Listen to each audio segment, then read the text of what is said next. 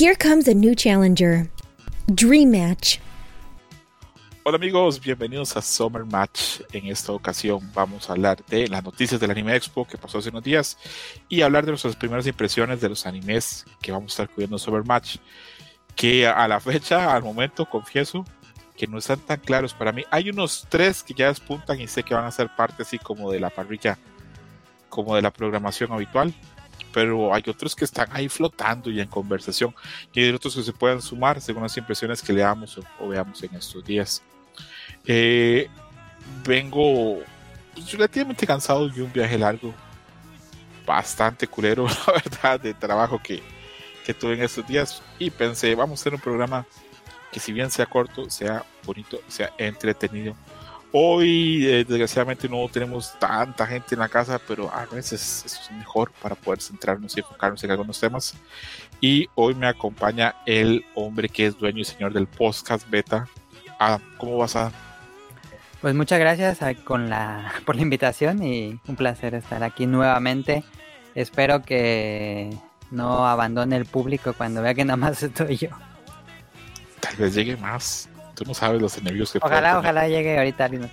Sí, no, no, que puede llegar más público. Tú no sabes los enemigos que puede tener Kamui y puede tener Yuyus en sus caminos por Pixelania. Eh, vamos a empezar a hablar de los noticias del Anime Expo y las vamos a enfocar con un enfoque como Miyazaki. Lo vamos a hacer como qué nos interesa y qué no nos interesa. Si algo nos interesa lo tocamos y si no nos interesa lo mencionamos y lo mandamos a la verga. Que por cierto, antes de entrar con eso, ah, estamos a menos de 12 horas de que se estrene la película Miyazaki allá en, Japón. ¿Quieres que fue? Sigues con la idea que no, ¿verdad? pues está raro. ¿Cómo es con la idea que, que la gente de Ghibli tomó la decisión de no hacer ningún tipo de promo, ni trailer, ni nada, y tener nada más a la gente así en vilo y con curiosidad. Pues es una idea interesante, porque es novedosa, creo que no se había hecho que no tuviera una película, una campaña de publicidad. Me imagino que ha de haber casos contados, eh, pero es la primera vez que ocurre con el equipo de Ghibli, y bueno, Ghibli teniendo este prestigio ya internacional desde hace años, pues es una decisión muy extraña. platicamos con César y puede responder a, que, bueno, esta es una teoría que tengo, a que pues el equipo no ha estado muy bien económicamente. Eh, desde teoría, claramente no, estoy asegurando eso. Y que pues todo el presupuesto haya sido para el, el desarrollo de la película y no tanto, bueno, y nulo para la publicidad. Pero pues va a ser interesante si realmente les ven eh, qué resultados tenga para la película. Ok, esa es la, teoría de, Adam, de, cómo las cosas.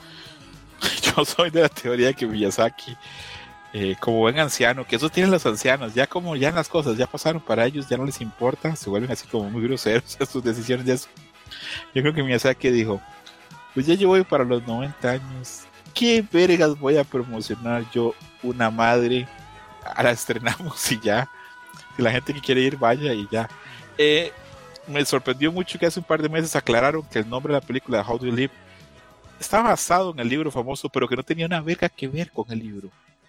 Lo cual este, me sorprendió porque el libro trata de un chavo que pues, se fallecen sus papás y se pasa a vivir como con un tío y el tío es muy particular, tiene una forma de vida, una forma de vida y forma de ver la vida muy particular y pensaba que iba a ser así un coming of age muy interesante. Y fanáticos leyendo el libro, devorándolo. Y... Sí, la gente buscando la traducción, o sea, tal vez gente ya como de esas páginas especializadas como Generación Ghibli, ya estudiaron la, el libro y tenían listo para las referencias y todo eso.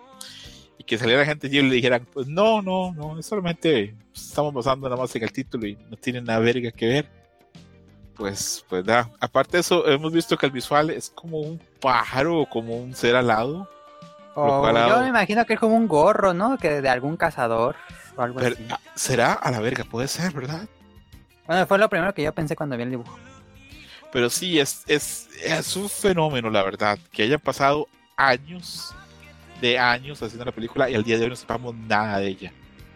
Porque en otra hora, por ejemplo, yo recuerdo de salir otras películas Ghibli de, de, ejemplo de, de Wind Rises, me acuerdo cuando iba a aparecer que que había trailers y todo lo demás.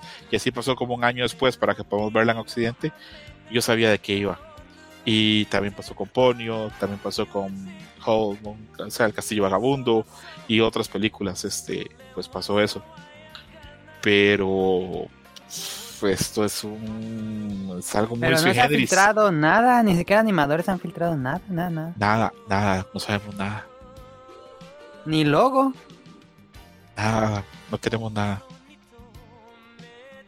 Entonces, pues es un- una demostración de fuerza y de temeridad de parte de Studio Ghibli. Sí, solo ellos pueden hacer esto. Sí, solo ellos podrían hacerlo. Pero no sé en otros públicos, pero por lo menos en públicos cautivos como yo, esto hace muy atractiva la película. A mí, yo me muero de ganas de saber este, de qué va. Y es muy probable que ahora más tarde en mis redes sociales mutee las palabras para intentar llegar a, a ver la película de una forma u otra sin saber lo menos posible. Yo disfruto mucho eso, ir al cine sin saber. Mm. Pero bueno, no sé, muchas veces no sea. Lo he logrado con algunas películas, con las de Spider-Man, este, Across the Universe, Into the Spider-Verse y esas, este, he logrado ir bastante virgen al cine, sin saber nada, y las he disfrutado mucho.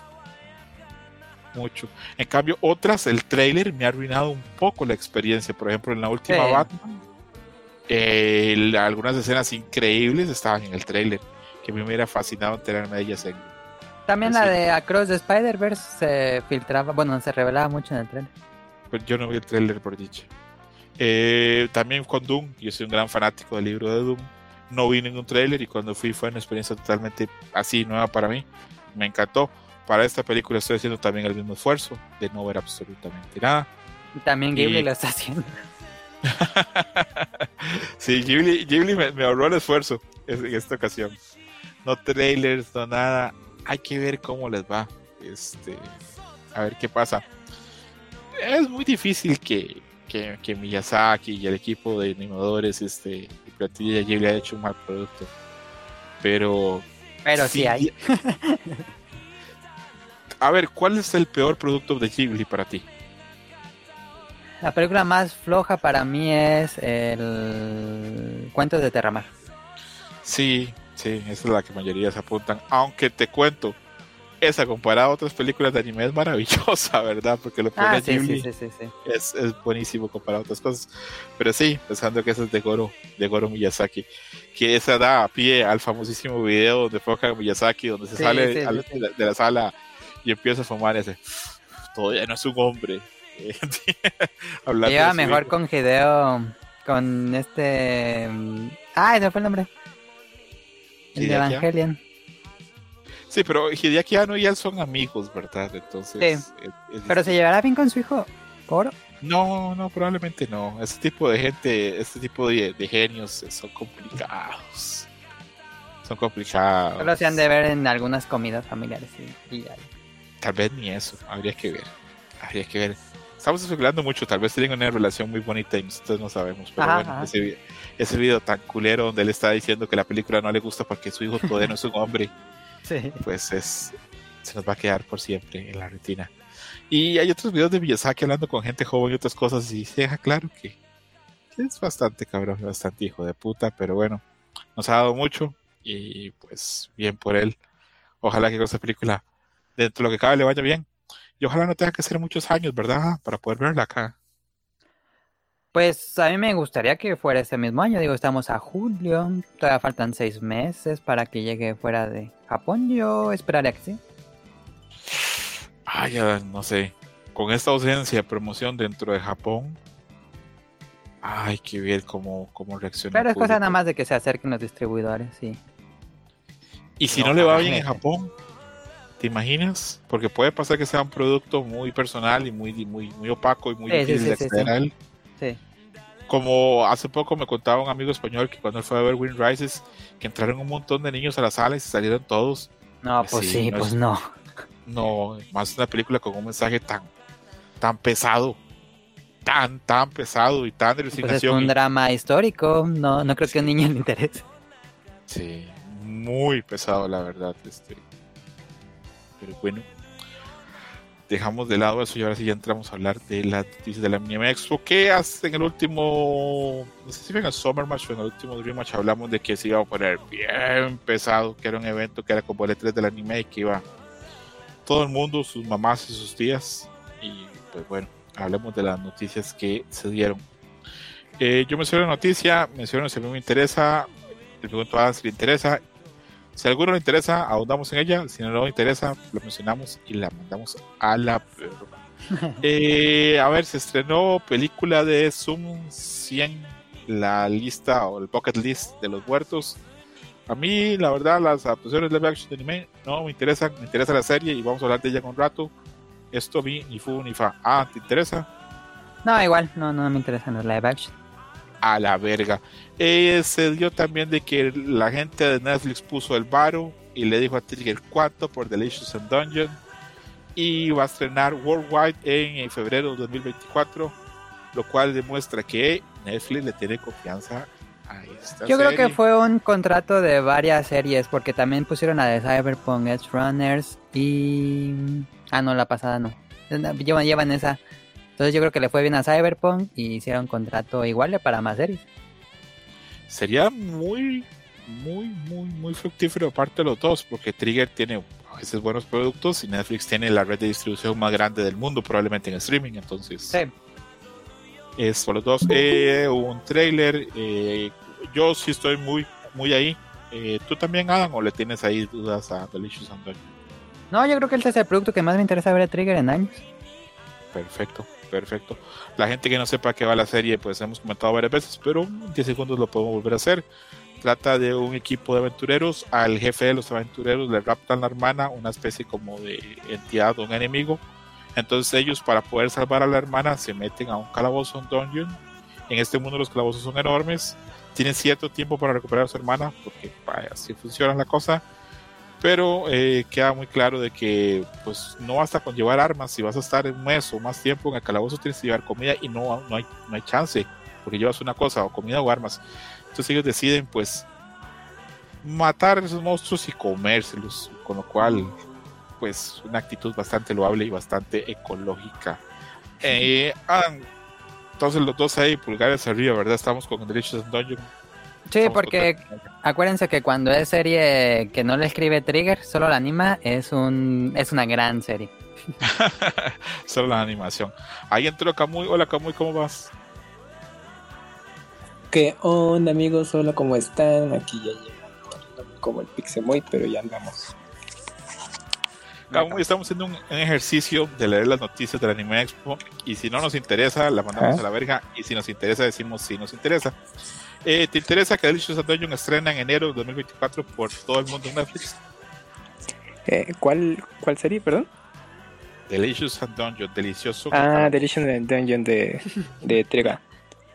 Eh, sí, sí, sí me interesa. Perfecto. Somos tres interesados ahí. Seguimos con la otra noticia. Es Pokémon Concierge, eh, que es una serie de stop motion de, de Pokémon, o eso entendí.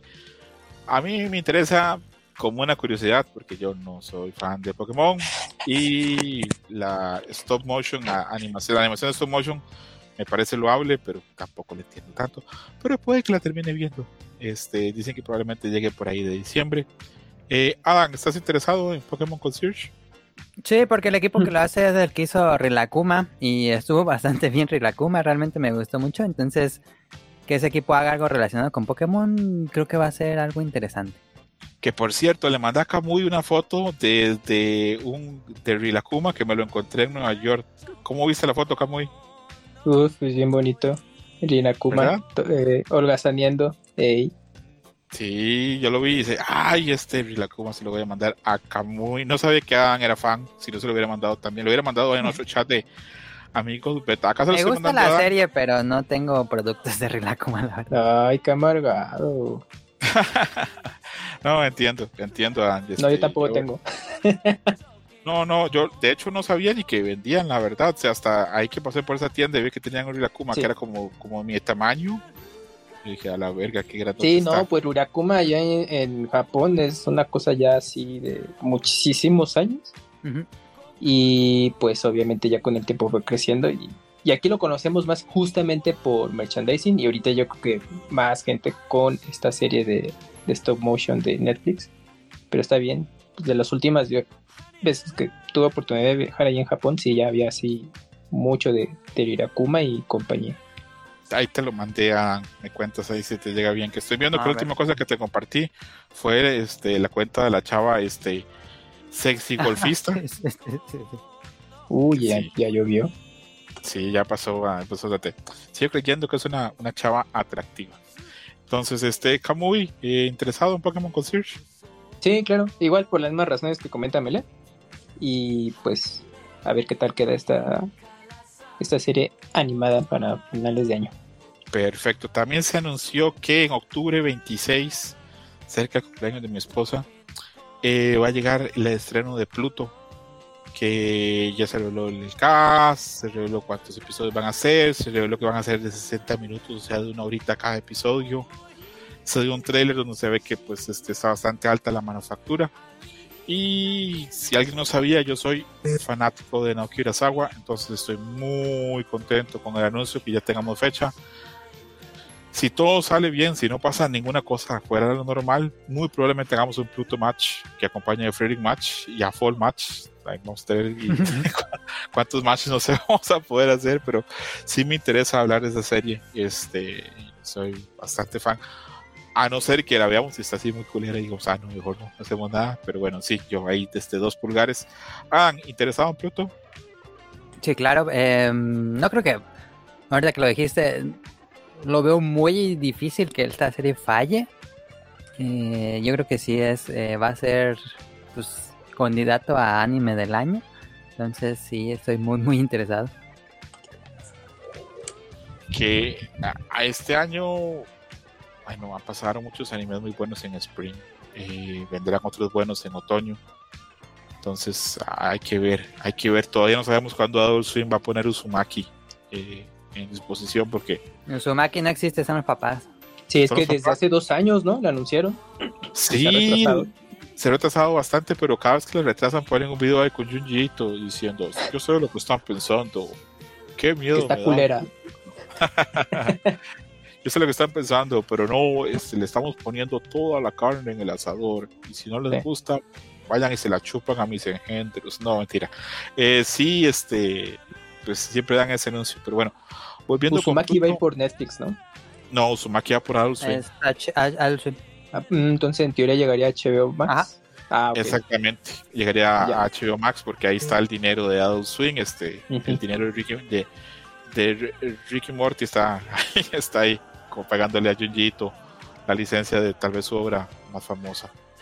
Eh, Kamui, igual que Adam y yo, ¿verdad? Este, interesado. Sí, claro, sí, sí, sí. Lo, pero la ventaja es que como sale en, en octubre, pues da chance de leer un poco más del manga, entonces tú ya, para al menos cubrir pues lo que sería el equivalente a una temporada de 12 capítulos. Eh, cortito el manga de Uzumaki. Ah, no, bueno, yo me refería Ah, Pluto. a, este, a Pluto, sí. Ah, ya, ya, bueno, ya, ya. bueno, y de Uzumaki también, entonces este, las dos me interesan mucho. Sí, pero bueno, Uzumaki no está en la lista de noticias. Eso fue una tontería mía de, de la meterla. paréntesis. Sí, Oye, un amigo, fíjate, bueno, haciendo un paréntesis del paréntesis, pero relacionado a Pluto, un amigo sí se recién se chutó el arco de Astro Boy, de justamente donde está inspirado Pluto, y leyendo el, el manga de Pluto, y dice, no, yo estoy así bien prendido ya por ver el anime. Y dije, no, pues maldito tú, porque ya cubriste la parte original de donde está inspirada esta obra, entonces pues, la tienes así a la par. Y me dijo, sí, ya estoy súper al día con eso, y, y pues bueno, pues ahí estamos comentando un poquito de eso. Debería ser lo mismo yo. Y debería releer Pluto, porque yo, la verdad, a, a este punto. ¿Tienes mucho no- tiempo? Ay, Camu, lo leí. No había empezado a estudiar en Canadá, yo creo, cuando lo leí.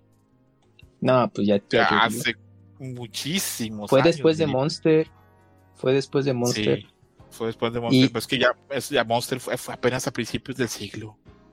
Sí. Sí. Y Urusawa ya había dicho, no, yo ya como que me iba a dar así un break y todo. Pero pues surgió la, la propuesta de lo de Pluto y pues tuvo dale. Decía, no, si no me aceptan el proyecto, ya LB y a ver qué hago. Y pues mira, Ojalá Pluto sea exitoso. que yo pienso que el problema con Pluto va a ser que va a ser como Blade Runner 2049. Va a haber un grupo de fans enormes, los críticos la vamos a amar, pero no vamos a ser suficiente gente tal vez para Va a ser de nicho, sí, yo creo que va a ser súper de nicho. Pero yo, mi sueño es de que Netflix esto le funcione y que diga, ¿sabes qué, Urusawa? Pues adaptamos más cosas tuyas y adapten Billy Bat, adapten este, la nueva de la chava, adapten. Bueno, es que Tony Century Boys es un sueño, ¿verdad? Porque es, es demasiado largo y complejo adaptar. Pero, pero eh, que adapten más cosas de Urusawa. Yo muchas veces le he dicho acá en Dream Match que, que una serie eh, que está ahí y que debería hacerse un remake como el que hicieron, digamos, de, de Urusei Yatsura. No, Dios me libre. Este, no, este, el de Yaguara, que fue el, el, manga que hizo famoso a. Sí, el de Judo. exactamente, el de este, el adolescente judoka, que tiene ese mix de que quiero ser adolescente, pero tengo talento para el judo y ta, ta, ta, ta. Y pues, siento, siento que eso, drama con comedia romántica, hoy por hoy podría funcionar. Es su obra más larga, ¿verdad? 29 tomos. Sí, incluso sé de alguien que vivió en Japón que dice que en una época en televisión la gente se, o sea, así como que el prime time de comedia en Japón, en anime, en esa época se lo disputaban Dragon en medio y Yaguara. Órale, ¿son contemporáneas? ah, sí, estoy viendo. Son contemporáneas y eran de las dos series que, que la gente, digamos, veía las dos, pero decías, ¿cuál te gusta más, Yaguara o Dragma? Y la gente decía, ah, no, yo más Yaguara, ah, no, yo soy más Dragma. Entonces, este, mm. pues, a ver, a ver qué pasa. Y, bueno, Asadora es su obra más reciente, ¿no? Sí, es la que está publicando. Sí, Asadora está increíble. Billy Watt es increíble también. todo, lo que hace. Sí, de tomos. Es, todo lo que hace ese puto es, muy bueno. Bueno, dejamos eso. Yo creo que esa fue la noticia más importante para mí del Anime Expo. Pero bueno, luego hubo anuncio de live action de One Piece. A mí eso no me interesa. Ah, ¿a ti te interesa? No, me causa morbo, pero no interesa. Perfecto, Kamui. No, de, tampoco. A mí lo que, bueno, lo que podría yo sumar a, este desinterés que tenemos por el live action es que, bueno, eh, pues yo por medio de, canales que consumo de, eh, de contenido de vida de, de, Japón, pues el público muy juvenil, eh, cuando supo esto, sí está como de, ah, pues me llama la atención, no, no sé así como de qué hueva, o sea, sino de, ay, pues a ver qué tal y también les saltó que el actor, bueno, protagonista que va a ser Luffy es, es mexicano. Y eso también les llama mucho la atención por allá. Entonces, pues a ver qué tal funciona. Y pues ya ves que, bueno, hicieron su, em, su video en el que la actriz de voz de, Luffy, que, que, también hiciera la voz de Krillin en Dragon Ball, pues le dio como la estafeta, ¿no? Que el simbolismo del sombrero de paja se la dio el actor de que se lo regrese en algún momento cuando se vuelva un verdadero pirata. Estuvo, pues, creo que pues, lindo el detalle. Y pues ya, a ver qué tal. Pero, pues ya saben, pues el antecedente de los live action que han hecho de anime, que los creadores responsables dicen sí va a quedar chida y pues, luego no queda chida. Entonces, pues a ver qué tal con Juan Piece live action. Yo creo que va para lo mismo, pero pues es ahí lo que les puedo comentar de lo que me enteré. Perfecto. A mí no me interesa One Piece. Imagínense lo que me puede interesar el live action de One Piece. Háganle Prometo hacer lo posible para que nunca más en este programa se vuelva a mencionar ese action. Este, High Dive anunció que la temporada 2 de Oshinoko va a llegar a High Dive. Ahí no hay nada que discutir. Este es como, como nada. Eh, ya sabemos qué va a pasar. Eh, segunda temporada de Action Good Price se presentaron un visual. También era cosa que sabíamos. No vamos a estar en eso. Attack on Titan eh, lo mismo que va a llegar la parte final, que es chingaderas, tampoco va a entrar ahí ya. Para otoño. Se ha hablado tanto que Dios los bendiga con eso. Se anunció que Fake is Fake este, va a tener serie de animación. Este, ahora lo hablamos después de que hablemos de Loba. Eh, Record Ragnarok se habló de una temporada 2. Aquí se le pregunto a Adam, porque creo que él la ha visto o conoce gente que le gusta. Eh, ¿Te interesa, Adam? No, Wakala está, no, está horrible. Yo se lo digo porque sí la vi. ¿Pero que sí está muy puteada? O sea, todas las secuencias. No, está horrible, como y parece que estás viendo un PowerPoint. No manches. Ok, a mí tampoco me interesa esto, Kamui. Pues no, yo la tenía en el radar porque yo se hablaba muy bien del manga, que no quiero pensar que está bastante bien, pero el anime cuando luego nos pasaba esos clips dije, ay, no mames, a poco si son reales, pero pues ya confirman que, que sí, y pues qué mal. Pues sí, ahí patada en el trasero y le ponemos la, la trompeta al chacal. ni nos interesa más. Yo dropé la segunda temporada, que sí, sí la empecé a ver en Netflix, se les estrenó este año. Ujú. A los tres episodios dije, yo ya no vuelvo a ver esta cosa. Haces bien, haces bien. Eh, pa- pasamos a hablar de Undead Unlock, que hay muchos fans, muchos tacos que son fans. Se anuncia que para octubre del 2023 va a llegar a Hulu y que va a ser streamada por Disney Plus internacionalmente. O sea que para la TAN esto nos llega Star en Stars, Star Plus. Sí. Y bueno, pues el trailer se ve bien. Esa es una serie que tiene bastantes fans. Yo le voy a dar su chance. Esa sí me interesa, entonces ahí todo bien. Eh, yo tenía mucho miedo, se lo decía a Yakamui, de que esa mamada de, de que Warner Bros. y Will Studio iban a hacer un Isekai Ah, sí. saliera mal. Y todos mis miedos se multiplicaron por 20 cuando anunciaron de que iba a haber un Isekai con el Suicide Squad. Y pues mm, yo no le tengo mucha fe. Y en eso me voy Como a lo de. Marvel Anime, ¿no? Creo que va por esa misma línea. Que ya es que bueno. hubo series de anime de Wolverine, de. ¿De quién más? De Iron Man. y, Pues así miniseries que hacían y ya. Mi, mi mamá que en esa serie a, a, a, a Cíclope le dicen Scott, pero como hablan los japoneses su pronunciación decían Scotto y a veces parece que le estaban diciendo escroto. Me moría de risa. Pero bueno. Cosa mía de mi estupidez porque no puede ser de otra forma. Eh, Adam, ¿te interesa a algún nivel este experimento entre Wii Studio y Warner Bros. Japan? A mí me gustan los Isekai, es mi gusto culposo tal vez. Vi el tráiler y no, no, no, no, siento que no, no, no, no, no, los personajes no, no quedan, no sé, no, no. A menos que tengan muy buenas críticas, le daría una chance, pero no, no me llamó nada. Pero va a ser una especie. Ah, no, sí es una serie. Yo pensé que iba a ser. Sí, Soba. es un una- Isekai, una serie. Sí, sí es, Así. sí es serio. Y yo creo que está basado en el peor este, Joker, que es el Joker de Jared Leto, ¿verdad? Sí, tie- esta tiene toda la inspiración. ¿Qué tal si a los japos sí les latió así un chingo? A nosotros es como, no mamen, y a ellos, no, está súper genial, no mamen. Así Puede cholo. ser. Puede Ajá, ser sí, porque sí. en, en Japón, ¿qué no Ajá. pega? ¿Qué no funciona? Ellos tienen Sí, público para es- lo esas que cosas- sea. Lo que acá no, no nos gusta, allá sí, y luego al revés, pues que quieren, pues cada quien tiene su visión de los gustos. Sí, por eso en los 80 había una canción, una, bueno, unas, unas t-shirts, así unas playeras que decían Big in Japan.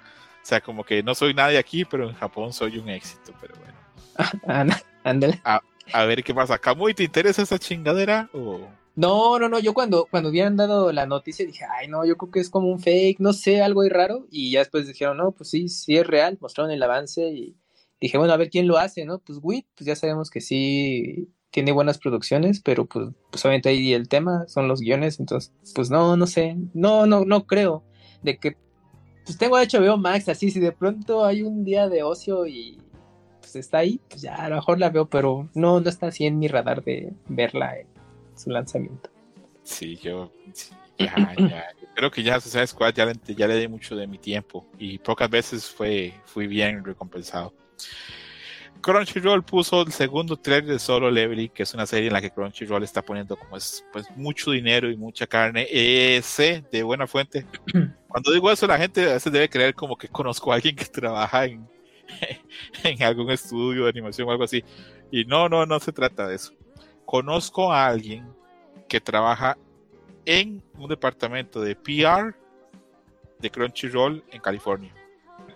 Pero eh, lo que él hace es este, lo mismo que hago yo, es un programador. Entonces, pues no sabe tanto, pero me cuenta de cosas, me, me- me cuenta cosas y me cuenta que esa serie le tienen un presupuesto de promoción y un presupuesto de otras cosas y de difusión bastante grande, lo cual quiere decir que Crunchyroll apor- va a apostar muy fuerte por Solo Leveling este, ahora en el 2023. Oye, también tiene ya un rato cocinándose, ¿no? Porque sí me acuerdo que yo creo que quizás hace ya poco más de un año, ¿no? Nos platicaste Sí, de esta serie y pues en ese entonces pues se veía algo cercana a la fecha de, de estreno y pues no, luego fue de no, espérense, todavía les falta un rato más y pues mira, yo pensé que ya para... eh, pues sí, o sea, ya pronto se estaría anunciando y solo tiene mm, ventana de lanzamiento en invierno de este año, pero pues para Premiere no sé si, si se estrene ya la serie para, para finales de año o de plano hasta los principios del otro. Sí, yo tengo entendido que Solo Leveling sale al inicio del otro año. Entonces. es- Sí, ¿verdad? Es, yo creo que la premiere es un... Antes de que acabe el año, ¿no? De, ahí están los dos capítulos. chéquenle, y el resto ya es hasta la temporada que corresponde. Que este sí estamos interesados porque, repito, yo no he leído ni una sola página de Solo Leveling, pero como lo he mencionado acá, cada vez que he entrado a un sitio de lectura de manga ilegal, de scans, Solo Ujú. Leveling siempre está así, top 3. Entonces, pues algo bueno debe tener. Ahí, pues, Oye, eso. pero ¿es manga la fuente original o es novela? Manga. Porque sí... Manga. Mangua. Mangua, el de ok, mangua. coreano. Sí, coreano. Ah, ok, ok. es, es un manga, sí. adaptaciones a novelas. Sí, este, repito, esto ha sido muy exitoso. Tanto es así que tuvieron que cambiar la historia para que los japos no se enojaran y funcionara todo bien. Y a, pues, a, ver cómo, cómo, cómo les va. A mí sí me interesa. No estoy así tan metido como en Pluto o como en Uzumaki o como en Frieren, tal vez. Pero sí tengo un interés ahí regular. Eh, Kamui. Sí, también ya cuando nos platicaste hace tiempo, me llamó la atención por lo mismo y estoy ahí. Adam, ¿interesa en solo leveling o no? Pues solo porque nos la recomendaste, pero yo vi el tráiler y dije, pues se ve bastante normal, ¿no? Me sorprendió. Genérico, tal vez. Un poquito, sí. Sí, e- es, hoy por hoy cuesta marcar. Cuando traes una historia así, cuesta marcar porque pues, cada temporada hay 15 series, 20 series y algunas Ey, sí. Entonces, pues. Es que además esto llega por los ojos, ¿no? Entonces, pues, ¿qué es lo que más te llama la atención? Pues cómo se ve. A la- y yo creo que ahí eh, solo Leveling, pues lo que le puede apoyar es mucho la, la trama. Pero bueno, a ver cómo quedó esa adaptación de la obra original, ¿no? Con estos cambios. Esperemos que sea digno, pero... Pues bueno, pues al menos ahí ya le estaré dando chance.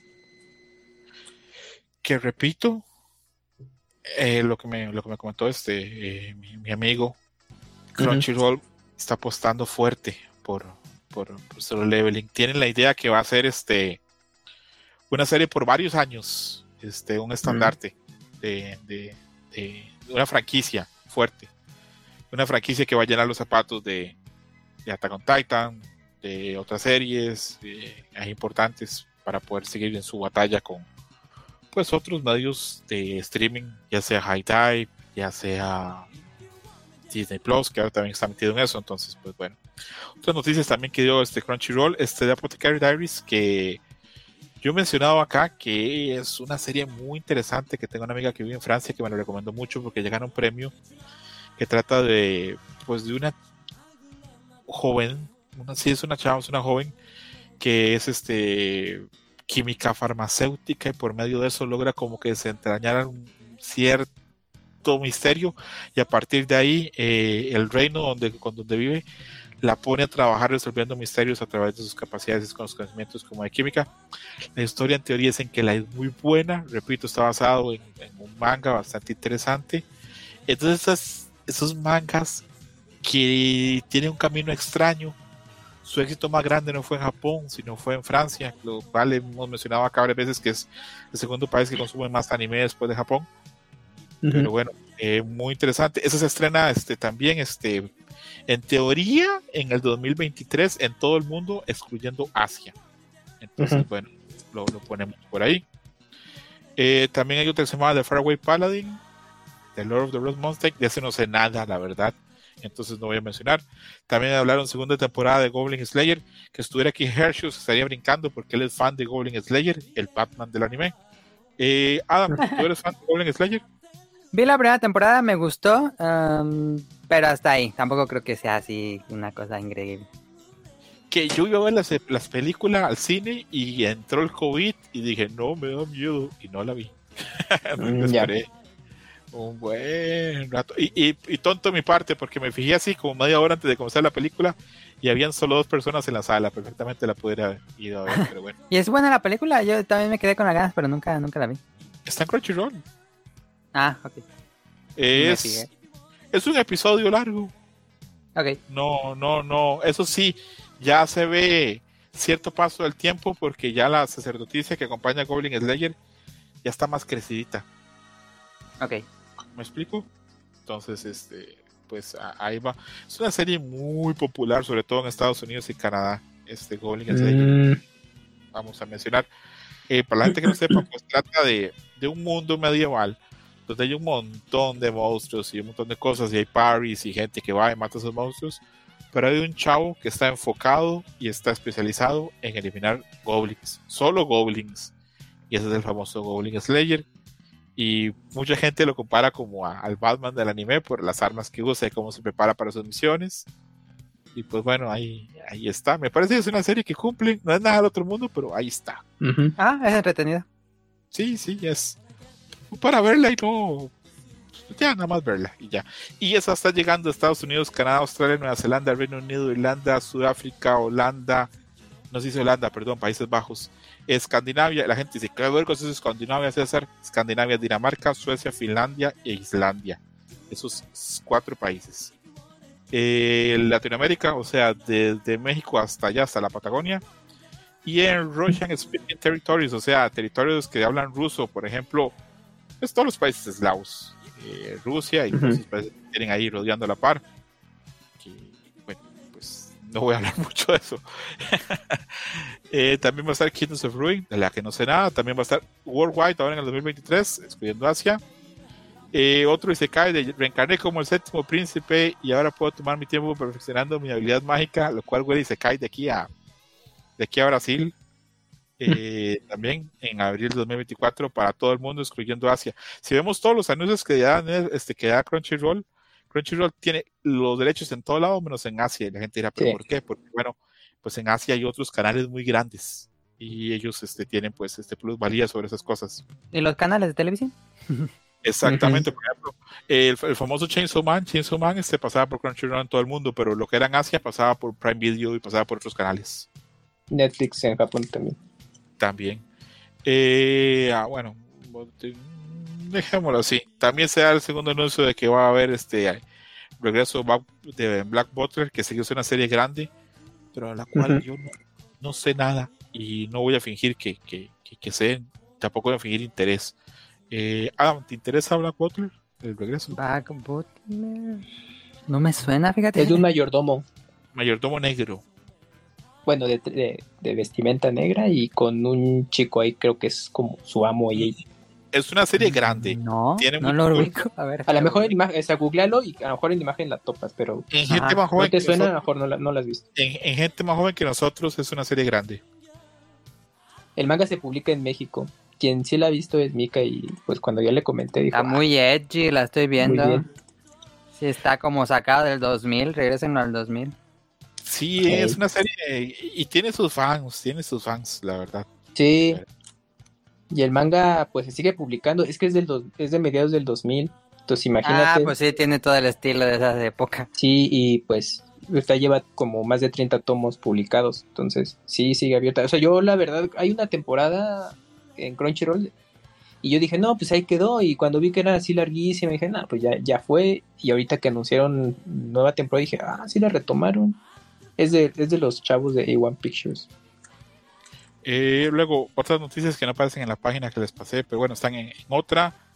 Eh, bueno, Attack on lo mismo, que viene el capítulo final. Viene temporada 2 de, de Baki, este anime de, de peleas que yo no lo he visto, pero todo el mundo me habla muy bien. Tal vez debería darle un chance, porque a mí me gustan los, los animes de peleas.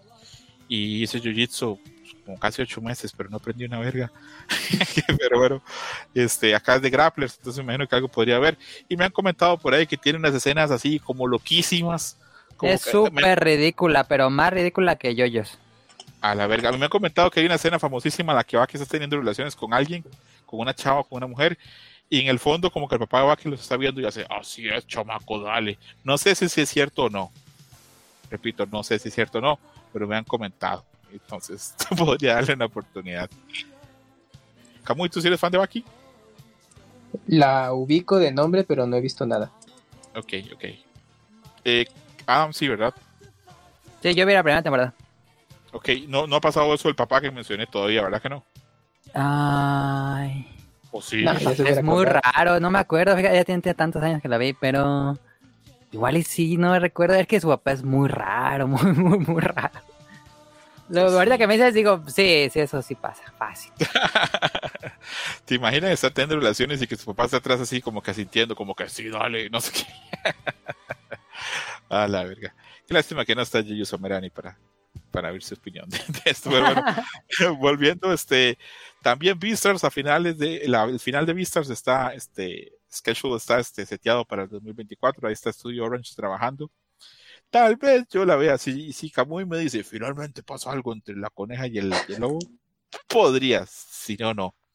Eh, repitamos el otro se va a poner en el 2024. Eh, viene Bleach, este, la segunda parte, eso ya sabíamos. Emocionamos esto. Este, que Hell's Paradise va a conseguir segunda temporada. Lo sabíamos que a Hell's Paradise le fue increíble. En todas las listas de Anime Corner, Anime Trending y todo, estuvo como top 3, top 4. Le fue pues ya todo el merchandising, figuras, todo, ya están comenzando a salir ya. Y yo dije, mira, sí le, sí le gustó la chaviza y nosotros que luego amargamente hablábamos de ella. pinches viejos resecos que nada nos gusta. Y, pero pues a la chaviza, pues sí, a lo mejor como tú mencionabas, ¿no? El, diseño de personajes, algo ahí en particular en la versión de anime a mucha gente le, le gustó. Qué bueno. ese público no ha visto Hunter Hunter. Cazador X, sí, sí, sí. Es, un público más joven, yo creo que nosotros. Sí, no, te, se van a poner a ver Cazador X, te van a mandar al diablo. No, que vergas voy a ver eso. ¿Se imaginan haber visto Ninja Scroll y luego ver esto? Mames. sí. Pero pues, bueno. por un lado, o sea, sí me da gusto, qué bueno, pero pues ya no tengo mucha expectativa a la versión animada, porque Mapa la va a mantener en el mismo nivel de Tal vez no muy, tal vez no, tal vez dicen, no sé. Está es que mira, mapa, es que mira, Mapa es como de, o sea, es como para que llegues y dices, ¿por qué, güey? Así, ¿no? ¿Por qué lo haces? ¿Por qué me das una cosa chida y luego no tan chida? no sé, yo ya ahorita ya mis expectativas ya son muy normales con, con Hell's Paradise. Ojalá y tengas toda la boca llena de razón y cuando sea la segunda temporada se note el barro, pero no sé. Que, bueno, ya sabíamos que esto iba a pasar, ¿verdad? Desde antes que estrenara Hell's Paradise, ya en Weibo, nuestro amo y señor este chino se había filtrado que ya estaban haciendo la segunda temporada. Eh, creo que la serie le funcionó bien los personajes hemos hablado en línea interna que a la gente le gustó mucho que esto que la Konoichi pues había varias partes en las que estaba así como que llena como de ciertos fluidos y la gente, oh no ma, qué sabroso, pero bueno, todo eso funciona muy bien, perfecto. Eh, se anunció que viene un juego Jujutsu Kaisen en el cual se ve tan asqueroso del que no voy a decir nada, ni voy a permitir que se hable de él en este programa, solo decir que es dolorosísimo pensar que se puede haber hecho cosas interesantes con Jujutsu Kaisen, ya sean plataformas, eh, ya sea un juego de peleas tradicional, ya sea, no sé, una novela gráfica, sea esto, otro juego de estos. pero bueno. Viene el manga este Naruto enfocado en Minato Namikaze. por cierto, Yuyos nos falló. Él acá prometió y juró por su sangre pastrana que Itachi iba a ganar la, votación y que iba a ser un one shot, bueno, una serie corta de Itachi y pues no, falló. Le cayó ahí al Yellow Flash. Para que vean que yo sí fui fan de Naruto. Yellow Flash, dije. Así nomás. Eh, súper, súper, súper, súper noticia para los fans de Panty Stocking, que yo soy de la poca gente que la vio. Que Panty Stocking ahora se está volviendo como el Dreamcast del anime. Todo el mundo lo vio, pero nadie lo vio en su época. Yo también tenía Dreamcast, claro, yo jugué Shenmue, claro, yo jugué Crazy Taxi 2 todos son mentiras, no compraron una verga y por eso quebró Sega. Y lo mismo pasó con Panty Stocking. En la época que lo mm. veía yo, yo recuerdo, yo hace, hace un tiempo le compartía como incluso la intro y otras cosas que era avanzadísimo para la época. Panty Stocking lo vimos, yo me acuerdo de mi grupo de amigos que había anime que era grande en esa época, dos. Yo, Ignacio Stevens, que es este un pues este otro latino este cruzado con gringo, igual que yo, que nos conocíamos allá en Canadá. Y bueno, solo yo, nosotros dos vimos esa serie así como en el universo. Mucha gente la vio y la redescubrió con el tiempo por lo pasado, tono que es, por las bromas y lo demás. Pero en su momento pues, no la vio nadie. Y ahora todo el mundo, claro, somos super fans, pero bueno, cosa de tiempo. Eh, a ver cuándo llega a la verga. No hay fecha todavía, solo que se está haciendo que Trigger ya le quitó los derechos a Gainax. Y pues ojalá les vaya muy bien porque era una serie pues llevaba como que las cosas a otro nivel. Hacía cosas que otros animes no se atrevían a hacer. Recuerdo mucho que en el soundtrack hay un track que es un solo. Hay gemidas, sí. Eh, sí, es una mujer teniendo orgasmos. Sí, sí, sí, Este, sí, sí, bastante. Sí. Era- ¿A tú sí viste Panting Stalking? Sí, la vi pirata hace ya muchos años. ¿Te gusta? ¿Te parece algo interesante? Es muy fresco su estilo visual. eh, tal vez el guion es muy extraño, pero nada más por lo visual creo que merece bastante la pena. Pues sí, pues sí. Vamos a ver qué pasa con Panting Stalking y cuando nos llega más info.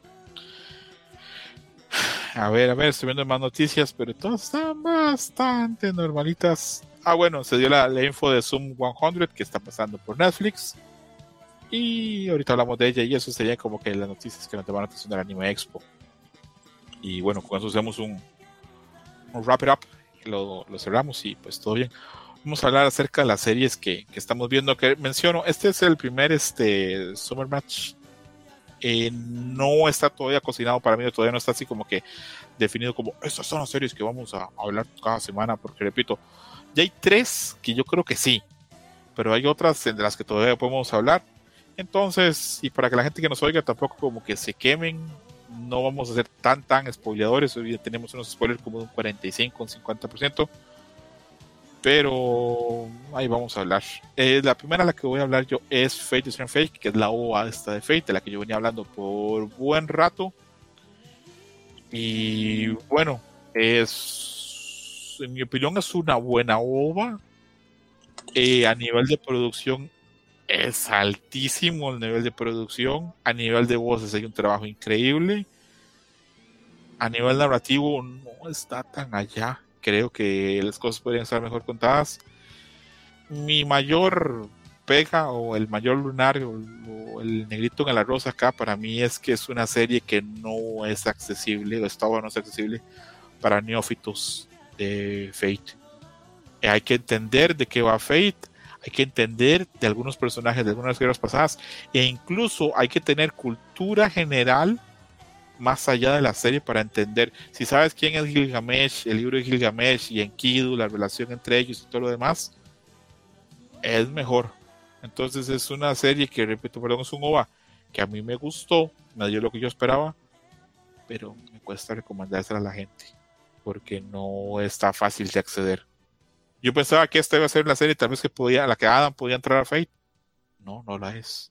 Definitivamente no la es. Ah, la puede ver, tal vez la entienda, tal vez le disfrute, tal vez este valore mucho la animación, porque repito, la animación está a pedir de boca. Pero eh, es difícil. Si yo, lo- si yo fuese un espectador que no sé nada de Fate, veo esto y no entiendo una verga. ¿Alguno de ustedes dos la vio? Yo, ¿Cómo la ves, Camuy? ¿Comparte mis opiniones o tú eres más crítico o más benévolo con ella? Eh, comparto puntos. Por ejemplo, en animación eh, sí está muy alto el nivel, pero hay cosas que, que no mantienen la, la calidad con la que pues se ve en general. Es mínimo, pero sí de pronto tienen esos saltos.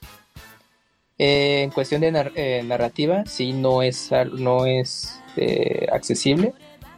Entonces, pues sí tienes que tener cierto trasfondo.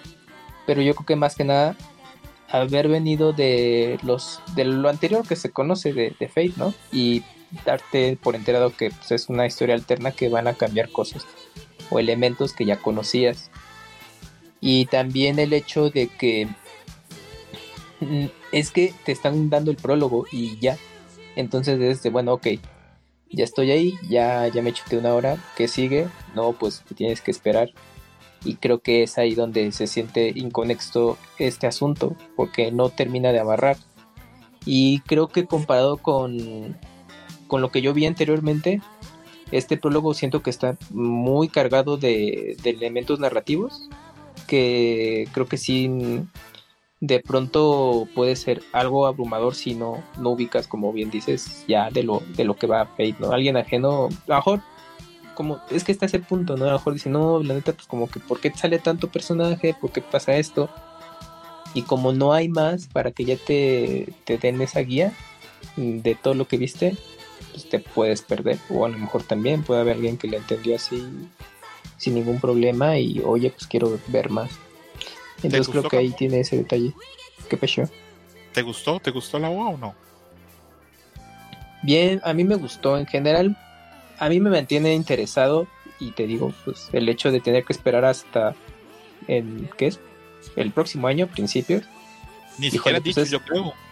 No, yo... mm, sí, Nada más la anunciaron, pero no dijeron la cuándo. anunciaban para el siguiente año. Fíjate, o sea, ni siquiera hay una, una ventana cercana de, ay, espérate, en la temporada de, de invierno, primavera la retomamos o nada. Entonces, no sé. O sea, qué, qué bueno que A1 Pictures dijo, bueno, ya les estrenamos el prólogo, pero en ese caso, si todavía les falta el resto de la serie, bueno, pudieron haberlo aguantado, pero ahí quizás ya era tema comercial y tenían que estrenar algo ya y pues ahí está.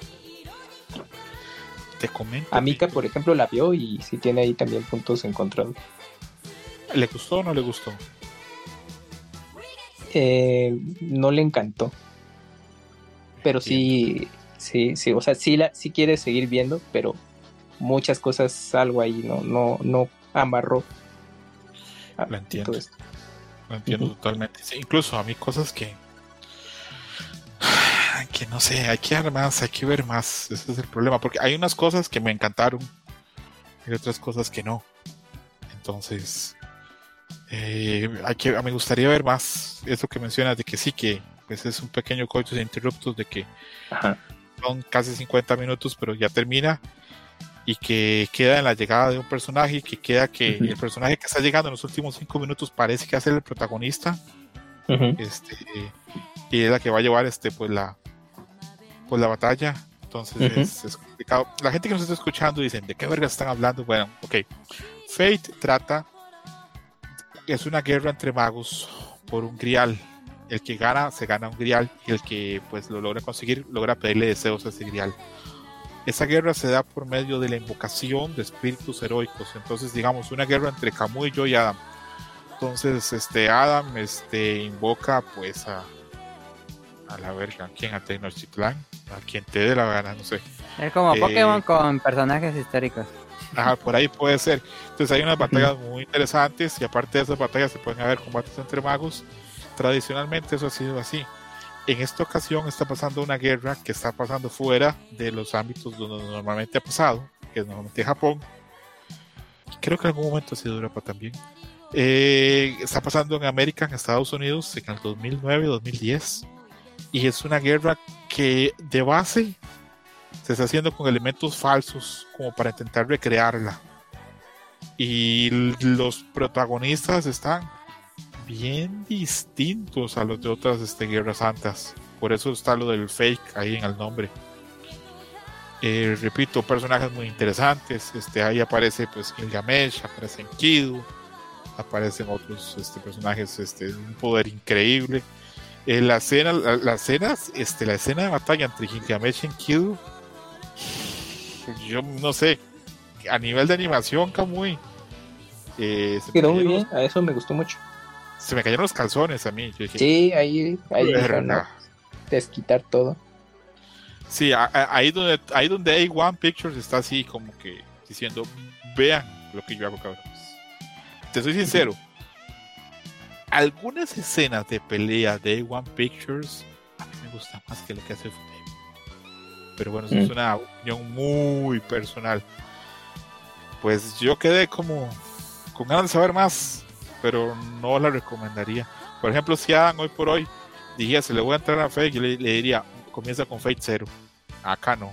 Sí, sí, sí, sí, yo creo que si le llamara la atención en algún momento de la vida, sería con cero. Sí, sí, aunque repito, esta puede ponerse interesante. Tiene algunos personajes que, que prometen mucho. Pero es que es Bueno. como tú dices, o sea, es de los que ya vienen de Fate, o sea, sin que sean conocedores de todo ese lore, sim- o simplemente con que hayas visto Fate Zero y llegas a esta, bueno, pues obviamente creo que le puedes encontrar interés, pero si fuiste ajeno a todo, no sabes realmente nada, pues como bien mencionaste, mejor vete a lo anterior, que es Fate Zero, y ahí comienza y pues ya decide, porque si entras a Strange Fake, no, es que te digo, es que tiene demasiada carga narrativa y al no tener ahorita la continuación de lo que sigue, pues no te queda claro muchas cosas. Obviamente yo conforme veía, Ajá. conforme veía, pues yo armaba, ¿no? Ah, mira, ah, Claro. este concepto lo cambiaron. Ah, oye, está interesante. Ah, pues aquí hicieron este giro, a ver cómo se desarrolla. Ah, aquí invirtieron estos roles. Porque pues yo lo iba armando conforme lo que yo ya había Pero, visto. pero tú, tú sí reconociste al mago de Londres, el profesor. No, me daba una vaga idea. Ok, ese es Blue Velvet de Fate Zero. Mm, ya, ya, El, ya. chavi- el chavito de, de Fate Sí. Zero Sí, es, es ese, ¿ves? Por ejemplo, hay muchas cosas que sí yo sentí como que raro que One Pictures esté invirtiendo tanto en esto cuando es un producto que sí está muy de nicho, pero bueno. A ver, sí. Te digo ahí, yo creo que el talón de Aquiles ahorita de, de Strange Fake es que no hay más. Porque obviamente ellos anunciaron, ah, estamos haciendo la serie de Strange Fake, la novela y todo esto, estamos metiendo mucho dinero, esperen el prólogo, va a durar una hora y, y, pues, van a seguir con lo demás. Y obviamente, pues, si tú ya eres familiar con todo eso, dices, ah, mira, pues están repitiendo la estructura de lo que vimos con UFO Table, está chido. Llega, ya por fin es el estreno, y dices, ah, perfecto, el prólogo, órale, pues sí está, está cargadón de información, bueno, va. En el capítulo 1 en adelante ya se desarrolla todo esto y me ponen en, en claro lo, lo, que vi. No, pues es que pues ahorita ya no va a haber más. Pues ¿cómo que no va a haber más? No, pues espérate, es que todavía no le hemos terminado. Pues, verga. Entonces, sí. ese te rompe ese ritmo, entonces sí, va a ser difícil de ver. ¿A qué estoy O sea, leyendo sí. Game Rant? Ajá. Ajá. Estoy leyendo Game Rant y dicen que. Voy a traducir. Fate, Strength Fate, Whisper of Dawn eh, demuestra el entendimiento de lo que el, el, público ama de esta franquicia. Es muy entusiasta, mostrando algo totalmente nuevo entre el mundo de Fate. Y tiene el potencial para ser realmente grandioso. Y le dan un 3,8 de 5. Pero sí dejan claro que hay que ver más. Que uh -huh. el, hay, hay, ah, repito, hay cosas esto es como que yo le diga, mira, Aran, te voy a invitar a comer. Aquí tengo esta carne, tengo esta salsa, tengo esta cebolla, tengo este chile. Y lo vamos a hacer. Y tú ya, pues, si se ve muy rico. Pues no, ninguna eso. de las de todas esas opciones. Sí, se ve todo muy bien. Pero hasta que lo cocinemos y ya lo empecemos a probar, vamos a decir, ah, ok, está, está muy bien. Porque repito, tiene cosas muy Pero buenas. es como si me dijeras eso y me dijeras, pero nos vemos en un año para la comida. Ajá, exactamente, sí. Sí, yo, no, creo no, que no, no hace tanto. Bueno, no demasiado tiempo, pero no, es que es lo que yo te decía. No, ah, esa decisión de ponerte el prólogo con mucho tiempo a lo que resta de la serie es una decisión pues muy extraña, al menos para mí, pero yo creo que ahí responde intereses ya más comerciales y todo esto, y pues los de A1 dijeron, ni modo, pues tenemos que hacer el estreno anticipado, pero lo demás no, no va hasta que esté listo. Pues sí, creo que es el de la serie que tenía como más que hablar, porque las otras, este, eh, o estoy o muy positivo o, o, negativo o desinteresado. Pero esta era la que me producía como más, más este, sentimientos encontrados. Entonces, repito, si ustedes son fans de Fate, véanla. Si no son fans, si quieren entrarle porque dicen quiero ver, pues véanla pero sí yo no recomendaría que comenzarían como por acá. Repito, tiene cosas muy buenas, tiene un par de escenas, este, el diseño de personajes a mí me encanta Kamui, me parece que tiene los personajes este, así en diseño, colores, este, rasgos, eh, que a mí me gusta mucho, pero bueno. Eh, por cierto, Kamui, ¿has visto que, no sé si has visto, ¿has visto Fate Night o solo Fate Zero tú? No, ahorita cero. Ok, solo cero. Bueno, pero tú sabes que Gilgamesh es así como el. Eh, sí. Así como malote de, de, de las. De, bueno, malote de Fate y es súper sí. imponente, súper elegante y la voz que tiene, ¿verdad? Sí. ¿Te puedes creer que el actor que hacía al Gilgamesh hacía a Osora Subasa en Capitán Subasa? Sí, sí, sí sabía. No mames, yo me explotó la cabeza. Ah, yo te tengo un dato de trivia similar. ¿Quieres que te lo cuente de una vez? Dale, dale. Bueno, mira, ahorita, ahora que haces esta mención de los actores de voz, bueno, yo te tengo uno. Es, ¿qué, tiene, ¿Qué tiene en común Neon Genesis Evangelion y Street Fighter Alpha o Street Fighter Zero? ¿Alguna Seiyu, tal vez? Ajá, ahí estás bien. No, pero no, no voy a llegar, Camuy, porque Ok, este, bueno. Si fuera Alpha, okay, solo, hay que, dos, solo, hay un personaje que, femenino, que es Chun-Li, ¿no? No, también está Rose. R a la verga. Rose. Bueno, Pero no, pero el replica aquí- sale en el 3. Bueno, pero la serie completa. Pero bueno, aquí voy. Bueno, lo que tienen en común esta- este, eh, Neon Genesis Evangelion y Street Fighter Zero es que comparten una actriz de voz que es Yuko Miyamura. En Evangelion ella hizo el personaje de Asuka y en Street Fighter Zero hizo a Chun-Li y también en algunas series versus. La verga. Ok, buen dato. Sí. Y es que esto salió dato. porque, bueno, para concatenar un poquito de lo que vamos a platicar más adelante, es que al estar viendo Jobless Reincarnation, o mejor conocido como Mushoku Tensei, el personaje, hay un, hay un personaje femenino, ah, se me acaba de ir, bueno, de cabello rojo, yo creo que ya sabes quién es, o bueno, ya saben ustedes. Entonces cuando lo escuchaba dije, es que él tiene el tono muy parecido en algunos momentos al de Asuka. Y hasta dije, ¿será la misma actriz de voz? Bueno, ya investigué, no son totalmente diferentes. Pero bueno, de ahí me ligué dije, bueno, ¿qué estará haciendo? Bueno, ¿qué tanto habrá hecho después de Evangelion? Ha hecho así muchísimas cosas, ¿no? Y aparte tuvo una carrera musical y todo. Pero ya desde después de, del reveal de la última película ya ha hecho muy poquito. Entonces, Ah, hizo todavía la voz en Revealed. sí, sí, sí. Ah, Y ya, y, y- pero ya, o sea, es de lo último que ha estado haciendo ya en, en trabajos ya en anime. Entonces yo dije, bueno, pero pues ya checando su ficha, ya vi que dije, ah, también entró a, a personajes de videojuegos. Y ya entre esos vi lo de Street Fighter y dije, ay, güey. Y ya, pues, pero pues, pues ahí está ese dato. Que a mí me gusta mucho la Chun-Li, la voz, este, ahora entiendo, me gusta mucho la Chun-Li de, de, de Alpha, las voces, este, la Es que risa. sí y es más juvenil, sí. Claro, y el tata. Pero ahora que lo pienso, sí, me, me gustaba, me gustaba bastante. Aunque le soy sincero, yo como buen latinoamericano, eh, pues vi Evangelion las primeras veces las vi en doblaje este, este que hicieron en México. Ah, Me fascinaba, me fascinaba la voz que le pusieron a Asuka y se me hace Hablaba como alemán, ¿no? Te- le era daban un ese- acento uh, bueno no sé Claro. pero- ruso, alemán. Sí, pero, pero, pero igual, este, como ahí hay nostalgia. Probablemente si hubiera visto el trailer, el, el- el doblaje original, me hubiera encantado. Pero este doblaje latino, eh, este, el de Cowboy View, el de Sailor Moon y otros con los que uno crece, Ujú. tienen mucho valor a nivel emocional. Pero bueno, pongámonos en track porque si no, no vamos a terminar y hoy no es un programa tan, tan largo. Eh, Jujutsu Kaisen temporada 2, eh, voy a ser concreto. Van a ver, hacer menos, tal vez un, un minuto. Acá lo tengo en el cronograma, para que en mi cronómetro. Un minuto para decir lo que pienso Jujutsu Kaisen. Me gusta mucho más que la temporada 1. Me gusta mucho la dirección de arte, me gusta la animación, me gustan los personajes, me gusta mucho el tono, me gusta mucho más que la temporada 1. Y eso, pues, eso sería lo que puedo decir. Sí se ve que es el mismo equipo de, de Chainsaw Man, la gente que está haciéndolo. Y muy contento. ¿Se acuerdan que yo era un poquito reacio y decía, no, yo no soy tan mal como usted? No. Hoy por hoy es la serie que más espero. Ya vi los dos primeros episodios. En el próximo este, Summer Match ya vamos a hablar más así en concreto de lo que está pasando para meter Uf. spoilers. Pero por ahora puedo decir que sí es la serie que más me está gustando. Es la primera serie que yo digo, esta va a estar sí o sí, en Summer Match, en parrilla. Ujú. Y ya se acabó un minuto. Comienzo con Adam. Adam, lo que quieras decir de Jujutsu Kaisen.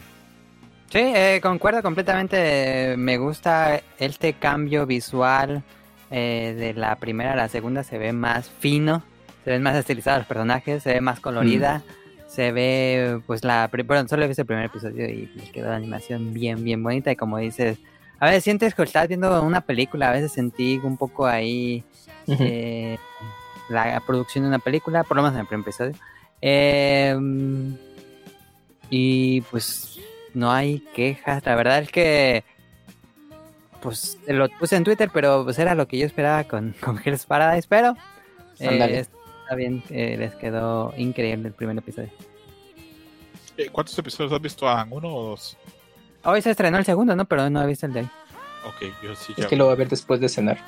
Siempre lo veo después. Yo sabía los, los dos y, y repito, me gustan. Me, me- me- gusta mucho más esto. Eh, a ver, ¿cómo digo esto? Me voy a ganar odio de la gente, pero este es mi programa, yo tengo que ser bien honesto. Algo de lo que a mí no me... Algo con lo que a mí me costó mucho conectar con Jujutsu Kaisen en la primera temporada y con la película es con algunos personajes. Eh, el, el equipo de los tres, este, los dos chavos y la chava del Jujutsu Kaisen Ujú. temporada 1, a mí no me encantan. Eh, el otro chavo, el que es más callado, se me cae bastante mejor, pero el otro, el, el protagonista, Itadori. ese no me, encanta, no me encanta, no, no me fascina. Y algo que sé que la gente me va a decir, ¿cómo? ¿Cómo dijo eso ese puto? A mí, a, a mí no me encanta, Goyo. Sé que esa-.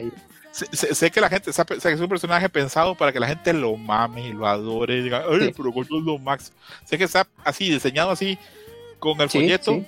o con, el libreto, con la fórmula, con el guion de A, B, C, para que sea, ay, el más chingón. Pero a mí no me encanta. Y Mm, ok. creo, creo que a veces va con la voz que le pusieron. Creo. Pero acá me gusta más. Eh, más joven, otro- más rebelde. ¿Será? No sé si anda por ahí. Es que está más relax, este es más relax. Puede ser. Me gusta mucho. El otro, el que es el, el- el que en la primera temporada el villano y acá es compañero de él este, a nivel este, estudiantil. Sí. Eh, me mama la voz del actor. Es buenísimo. Buenísimo ese sello. Eh, repito, muy contento con Jujutsu Kaisen este temporada 2. No sé qué vaya a pasar más, pero yo ahorita estoy subido así con los dos pies. Me está gustando bastante. Kamui, opiniones. Pues yo puedo decir nada más que qué gran slice of life es Jujutsu Kaisen. Desde el opening y ese primer capítulo. La verdad es que sí, es que creo que algo, mm, creo que quizás ahí también Melelo ha de haber mencionado en un podcast beta así hace mil años, que creo que luego a los shonen se les da bien los slice of life cuando se dan sus breaks. Sí. Y, y creo que Jujutsu Kaisen ahorita, bueno, Mapa, todo este tratamiento que le está dando, eh, le quedó muy chido. La verdad es que a mí me, me, me gustó mucho.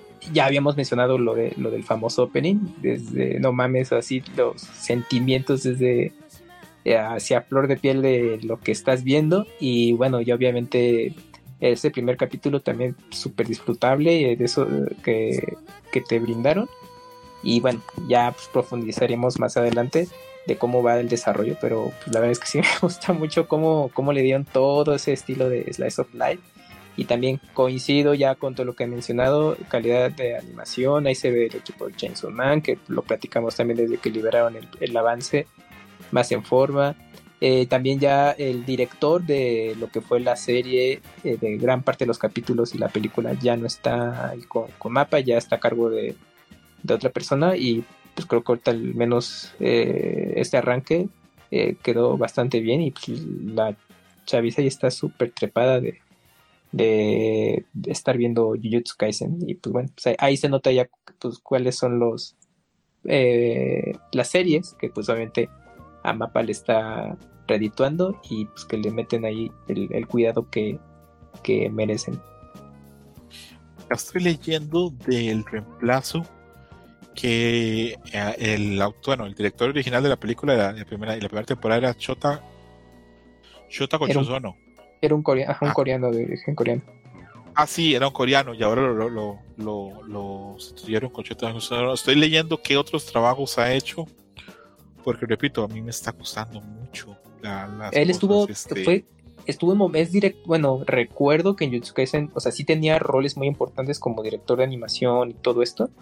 O sea, él ya tiene ahí esa experiencia de trabajar en la serie, o sea, la verdad es este, muy cercano, pues, o sea, algo de peso y que le hayan dado la estafeta, pues fue como lo más natural, ¿no? O sea, era como el, el que le seguía de, del director anterior, pues era él. Y pues bien, o sea, eh, se ve ahí el, el tratamiento y todo esto. Aquí creo que hay un, un- un- o sea, es parecido, pero sí hay un, un- un poquito de diferencia este, en dirección Sí. a la primera temporada. Pero no podría ponerlo en palabras todavía porque apenas hemos visto dos episodios. Ujú, Y claro. estoy viendo sus créditos y él es Ujú. storyboard, director y animador key en Ujú. Chainsaw Man episodio 8. O sea, Sí. ahí trabajó. Estuvo en Crayon Chin-Chan, estuvo en Eromanga Sensei, que es este, una serie enorme para bien para mal. Ya también ya tiene su rato. para bien o para mal. Sí, pero es una serie enorme. No, a- a- yo a veces me asusto los fans que tiene. Ujú. Eh, trabajó en el ending de, de, de Kaguya-sama en Ultra Romantic. Él trabajó ahí. Trabajó en Mob Psycho. eh, trabajó también en Ranking of Kings. Y, y en Art Online Alicization, que era este, un Art Online bastante fino, con una animación bastante depurada. Entonces, este, pues sí tiene pues todas las medallas del caso. Entonces, hay dos pulgares para Jujutsu Kaisen es probablemente la serie que, que más vamos a ver. O que de las que sí vamos a hablar sí o sí. El próximo programa vamos a hablar así concretamente con lo que está pasando. Que momento podemos hablar de que pues a, Goyo y se me da el nombre del contraparte de Goyo, el otro chavo, ¿cómo se llama? No me acuerdo. Ah. Dice mucho eso de nosotros. Si nada más estamos viendo los dibujos y no Es que tiene nombre bien. Según no le ponemos atención a los demás. Nomás, ah, estoy bien chido. YouTube Kaisen segunda temporada Cas. Vamos a ver cómo se llama ese chavo, de los aretes. A ver. ¡Ta madre! y lo tenía así, y, es de esos, ¿por qué se me está olvidando ahorita? Me acuerdo de otros, pero. Keto Suguro. Suguro, sí. Se llama Suguro nuestro amigo. Ok, bueno. Eh, repito, muy buen trabajo. Eh, vamos a ver cómo nos va. Los personajes femeninos que aparecieron en el primer capítulo me gustaron mucho, tanto el diseño como en las voces que les pusieron. El que se introdujo en este capítulo también. ¿Y los ubicas de la primera temporada? Cero. Estoy súper perdido, no mames, no tienes ah. idea lo que me está costando entender quién es quién. Ok, ok, ok. Ya, ya acá estoy. ¿Y dónde está el puto panda? Pero bueno, este. No, pues que, le cuelga, le cuelga. Sí, sí, a ver ahí. Y en su sabemos que pues tanto como a Goyo como a, a los tienen este protegiendo a una chava. Y dejemos en eso nada más. Y el próximo pues, este episodio ya hablamos más para, el próximo episodio ya hemos visto tres episodios. Podemos este ya entrarle a la carnita. Porque parece que pasa mucho en Jujutsu Kaisen pero no, hay episodios donde a veces este, se habla o pasan algunas cosas que no aportan tanto a la historia. El inicio del primer capítulo fue muy interesante a nivel de animación y a nivel de introducción, pero no aporta tanto a la trama este, o a lo, que, a lo que está pasando, pero bueno. El otro anime que probablemente esté sí o sí este, es Mushoku Tensei, el Jobless Reincarnation, menciona Kamui. El primer episodio estuvo muy bien porque fue este, pues, un retomar este, pues, lo que pasa este, con uno de los personajes emblemáticos de la primera temporada. Y este, es, bueno, perdón, ese fue el, episodio 0 y ahora este episodio 1, pues ya volvemos a ver al buen Rudy. Rudy Grey, ¿Grey qué es el apellido? Grey Hart, algo así. Rudeus. Grey Hart, una madre. Sí, Grey, Grey, eh, Grey Rat. Grey Rat, sí. Grey Rat. Rata gris. ¿Como rata gris se escribe? Ándale, sí, exacto. Ándale. Que ver, bueno que la rata, este, las culturas asiáticas son un animal mejor tratado que, que nuestras culturas. Recordemos que la rata fue la primera que llega a Buda, llega, la primera que llega a ver a Buda y por eso es la primera en el horóscopo chino. Y fue la más inteligente, fue la que subió en el buey y logró llegar sin hacer todo el esfuerzo. Pero bueno, mucho que bien, este, la animación bien, la narración está bastante bien. Eh, me ha gustado bastante los dos episodios no siento que la animación esté así como que a un nivel superlativo, no siento que está bien, está cumplidora, eh, pero eh, las historias está, está bastante bien. Y estoy contento con, con Shuko Tensei. No voy a hacer así. Continuista, ¿no? Sí, sí, continuista. Este, ha, habido episodios, hay episodios en la primera temporada que a mí ya me daban hueva. Cuando Rudy queda como en una selva o en una aldea con unas chavas, ah, un tipo como de todo eso a mí me aburrió muchísimo. Pero acá no, acá lo que está pasando todo está interesante, por lo menos en perspectiva. Ah, opiniones de Mushoku Tensei.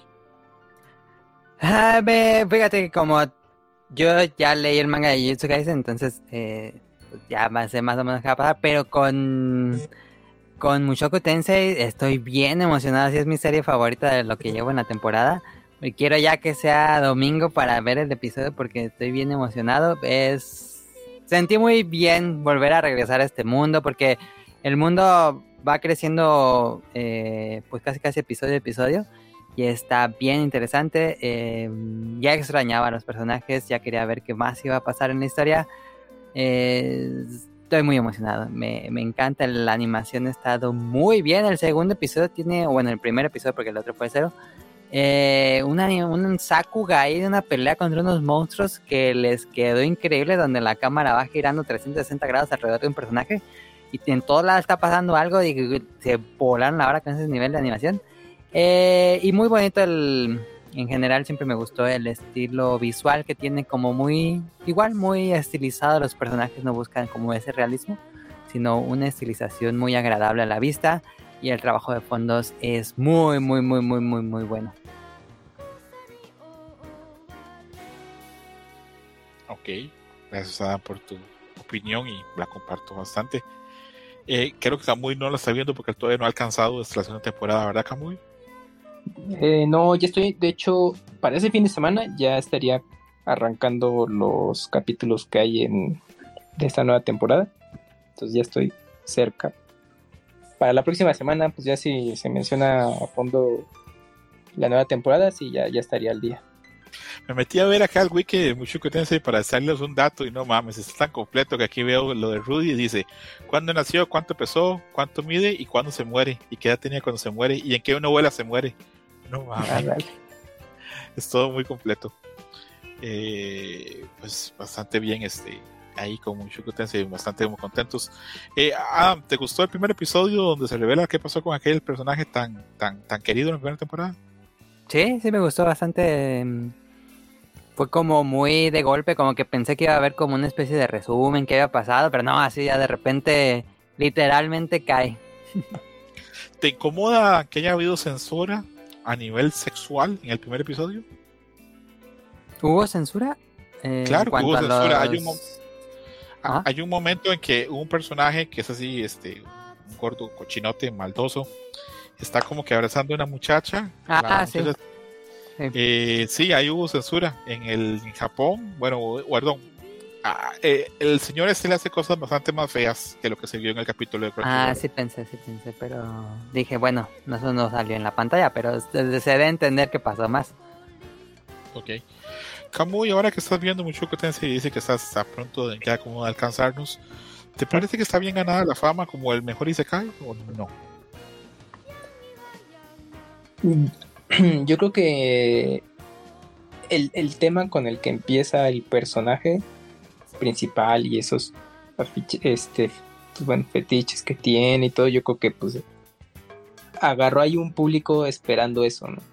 Pero conforme va avanzando, pues ese tema va pues ya madurando, sigue presente de cierta manera, pero ya se enfoca en otras cosas pues más serias y el desarrollo de personaje y todo esto creo que es lo que ha hecho que pues ahí la gente se quedara y tuviera pues otra impresión de lo que esperaba es lo que pienso y, creo que tiene muy buenos capítulos eh, que te dejan eh, pues muy interesado como temen otros pues quizás no tan afortunados como el que mencionaste eh, y sobre todo ya la recta final pues sí te deja pues, con dudas de lo que está ocurriendo y pues, saber más. Entonces yo creo que pues eso hizo que quedara marcada para, el público y por eso tiene pues en alto estima la, saserie serie, ¿no? Y ahorita que ya está la segunda temporada que retoma, que continúa donde queda, pues yo creo que por eso hay mucho interesado, pues, pues, a ver, bueno, es lo que yo he apreciado en la serie. Y eso que no es algo que, que tenga demasiado, es que es, mucho, bueno, para mí fue mucho desarrollo de personaje y, trama, o sea, no, no, aunque tiene sus momentos ahí de, acción y que podría caracterizar este tipo de historias, pues no son demasiadas, al menos así a mi parecer. Ok, ok, perfecto.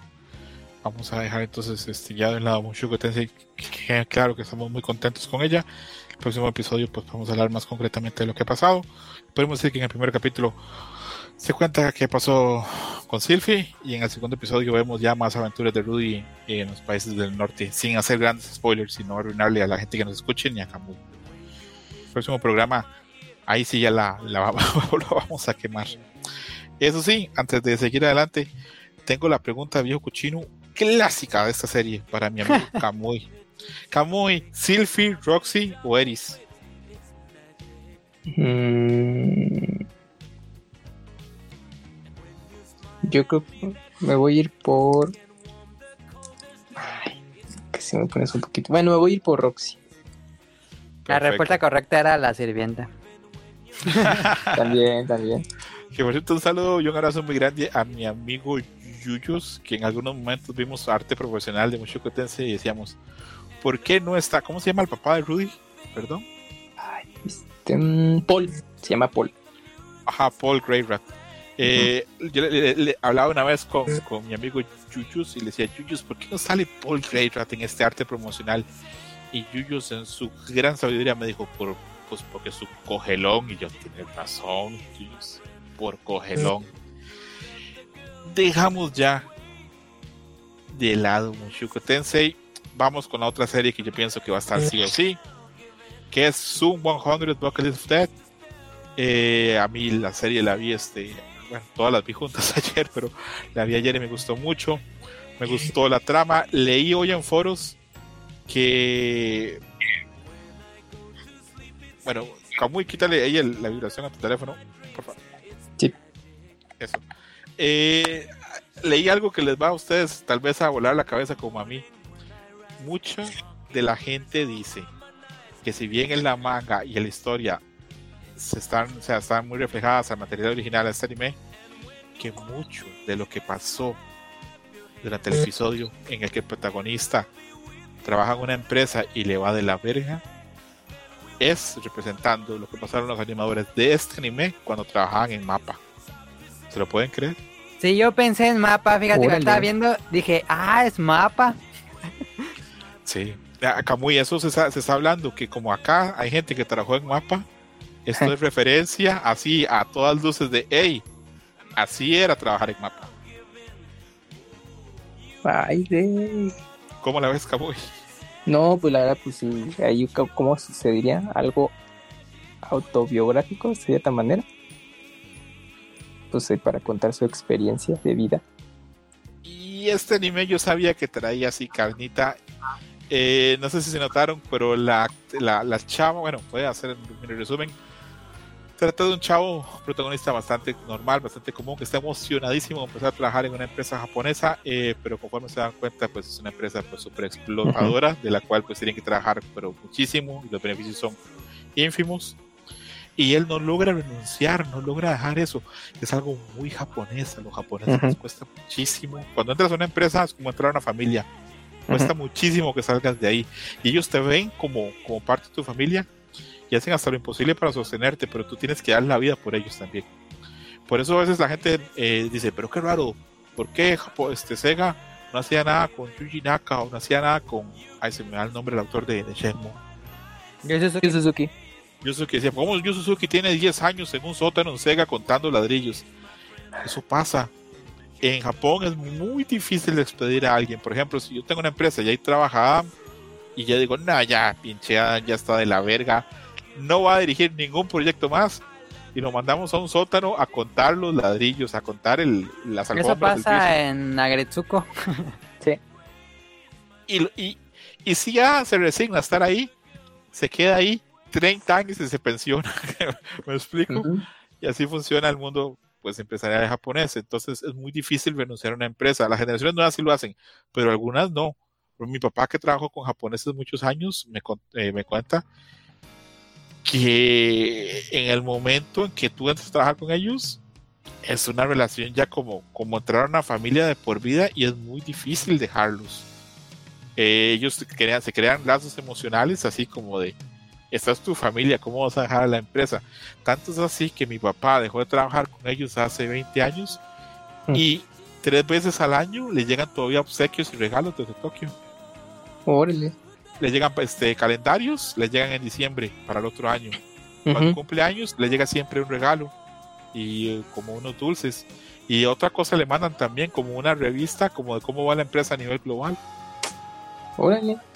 Y ya han pasado ya casi como dos décadas de que mi papá dejó de trabajar con ellos. Ujú.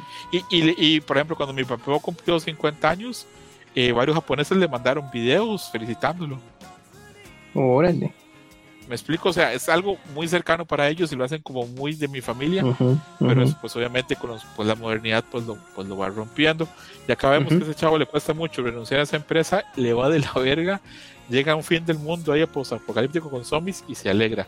Eh, detalle interesante acá es que él tenía un crush ahí en la empresa. Sí. el crush este, andaba con el, con el jefe. Eh, hay una escena increíble donde este, ella pues este, le dice, ay no, aquí no, este, y el otro le dice, no hay problema, aquí las paredes son gruesas. Y la está manoseando diciéndole cosas. Eh, detalle increíble que para ese episodio tuvieron a una sello élite. Esa actriz o ese personaje, la voz la hizo Soya Sora, Sora Mamilla, que es este, pues, super top. Aqua, eh, Shizuru de Rega Girlfriend, eh, Aqua de Konosuba. Quieren escuchar gemir a Mamilla. Ajá, a Sora Mamilla. Una duda, acá entre nos, ¿Sora Mamilla les parece que es de las este, sellos más bonitas o no? A nivel físico. Les voy a pasar este el, el, link acá de, de, Sora Mamilla en el chat, no se preocupen, no les voy a poner ahí a, buscarla. Lo voy a hacer acá. Porque me he dado cuenta que yo la encontraba normal, pero me he dado cuenta que tiene muchos fans y que tiene sus canales de YouTube y sus cosas donde hace cosas y hay gente que sí les gusta mucho. Eh, pues está, es que es linda, pero es como pues sí, muy normal. Yo creo que pues tiene el encanto con todos los personajes que he hecho. Pues, la gente conecta. Tiene una super voz. Mm. Tiene una super voz y es súper versátil. Eh, algo increíble, Sora Mamilla. Sora Mamilla es la vampira de Call of the Night, eh, Adam. Ah, sí, ya tiene uno. Ese es como su personaje más diferente, siento, porque he escuchado muchos personajes y ese suena completamente diferente a todo lo que he hecho. Sora Mamilla es Kazumi en Persona Royal. Entonces, repito, es súper actriz, este, de voz muy, muy completa y bastante popular dentro y fuera de la pantalla. Entonces, este, está interesante que haya puesto. Eh, repito, a mí me gustó bastante eh, Zoom, Zoom 100. Eh, no entiendo muy bien qué va a pasar a partir de acá, pero repito, este, muchas ganas de verlo. Me llamó mucho la atención los comentarios de la gente de ah, la gente que trabaja en mapa haciendo un anime donde hablan cómo trabajan para mapa. Pero bueno. Eh, Adam, eh, ¿estás conmigo en que esta va a ser parte de la parrilla o te parece una serie que no aporta tanto? ¿Qué opiniones te merece la serie? Eh, si en algún momento has tenido un trabajo miserable, si has tenido algún crush de trabajo, en ese orden adelante. sí, yo la verdad es que había visto el trailer, me gustó el trailer, pero lo puse y dije, pues vamos a ver qué tal está. No esperaba, la verdad es que no esperaba nada de esta serie. Y me encantó el primer episodio. Eh, terminas como con mucha energía. Siento que la serie eh, refleja mucha energía de este protagonista que estaba ya medio muerto y básicamente renace. Eh, sentí como bonito, me gustó, sufrí con el personaje. muy, muy, muy, muy, muy buen episodio. Tengo la misma duda que César. Es quién sabe qué va a pasar después, porque creo que esto es como algo muy climático, pero me encantó. Em, imagino que va a ser un madrazo entre, pues ahora la generación joven que está entrando a trabajar y ve que no es tan bonito como todo el mundo eh, piensa. Entonces, eh, es justo, pues sí, es las tres, eh, Muchokutense, Jujutsu y esta Bucket List of the Dead. Me encantó el primer episodio, me gustó. Ah, sí, en cuanto lo acabé, puse ahí en el chat. Está increíble esta cosa, véanlo. Lo pusiste, pues yo creo que en eran los días en los que estaba como con muchas reuniones de trabajo y no lo vi. creo. Pero bueno. Eh, Camuy, opiniones de Zoom 100. Ah, no, momento, Adam. No me dijiste, ¿has tenido ah, un trabajo sí. Eh, sí, en una especie de, ¿cómo se llaman estas? Em, ¿Agencia? No, era una de estas empresas nuevas que eran casi casi una con las que estudiaba en la universidad hicieron como su propia este, tienda de playeras y yo hacía diseños. Em, entonces me, me, contrataron en su empresilla esta y trabajaba en haciendo diseños, pero luego me pusieron porque ellas tenían otros negocios, entonces hacía flyers y hacía promocionales de Facebook y hasta me pusieron a hacer una portada de un disco porque ocupaban una portada de un disco. Y dije, ala, este estaba bien enfadado ese trabajo. Pero no te la pasaste como este personaje. No, no, no me la, no, no, no, estaba fresa con lo que tú pasaste, ¿no? Sí, sí, sí, sí, sí. es muy diferente. ¿Has tenido algún crush así en el trabajo? No. No. Es que no he trabajado con casi con chicas porque Ah, ha- han Con seres sido humanos. han sido pues eh, en los pocos trabajos que he tenido han sido puros hombres, a excepción de este que sí eran chicas, pero no no, no. Mm. ok, ok, ok, ok. Antes de darle paso a Camuy para que me dé sus opiniones y responda a las mismas preguntas, eh, yo sí he tenido unos trabajos. No, yo no, nunca he tenido trabajos tan, tan, así como los de este nivel, así trabajar en mapa, de que no Nada, sales, Hardcore, es el Tan- infierno. tan culeros, no, no, no. He tenido trabajos feos, pero he de confesar que yo soy bastante. mm, A ver, dentro de mis horas laborales te rindo, pero soy reacio a trabajar este, horas extras y ese tipo de cosas. Eh, todo lo que huele como explotación laboral, todo lo que huela contra los códigos de trabajo que ganaron los trabajadores del siglo XX a punta de peleas y huelgas, soy muy quitado. A ver, si alguien me dice, sí puedo trabajar, sí me puedo quedar después de, de las ocho horitas, sí puedo hacer un esfuerzo más, pero te hago fea cara. Y lo hago una vez en la semana y no cuentes conmigo por un tiempo. Y sé que eso no es algo popular, sé que en unos países no pasa. Me he dado cuenta, con- hablando con amigos mexicanos, que en México hay mucha cultura de, echarle ganas y de cubrir y trabajar de más. Yo soy muy quitado para esas cosas. Eh, pero bueno, cuestión como de cultura, supongo, de necesidad también, porque la gente, este, cuando hace esas cosas es porque necesita el trabajo, necesita su dinerito. Entonces, pues, con lo de crushes en el trabajo, sí, sí he tenido varios, y algunos se me dieron y algunos, este, pues no. Y creo muy sano no tener como relaciones con gente del trabajo porque a mí no me pasó por dicha, pero creo que muchas veces terminan muy mal. Muy mal. Eh, me, ha, me ha tocado ver que parejas que se formaron al trabajo en fiestas de trabajo peleándose luego. Y he visto hasta agresiones físicas. Oh, Sí, sí, sí, cosas así feas, feas, pero bueno. Paso con Camuy, Camuy, opinión de Zoom 100, opinión de qué crees que esté pensando Mapa de esto, opiniones también de si has tenido un trabajo culero.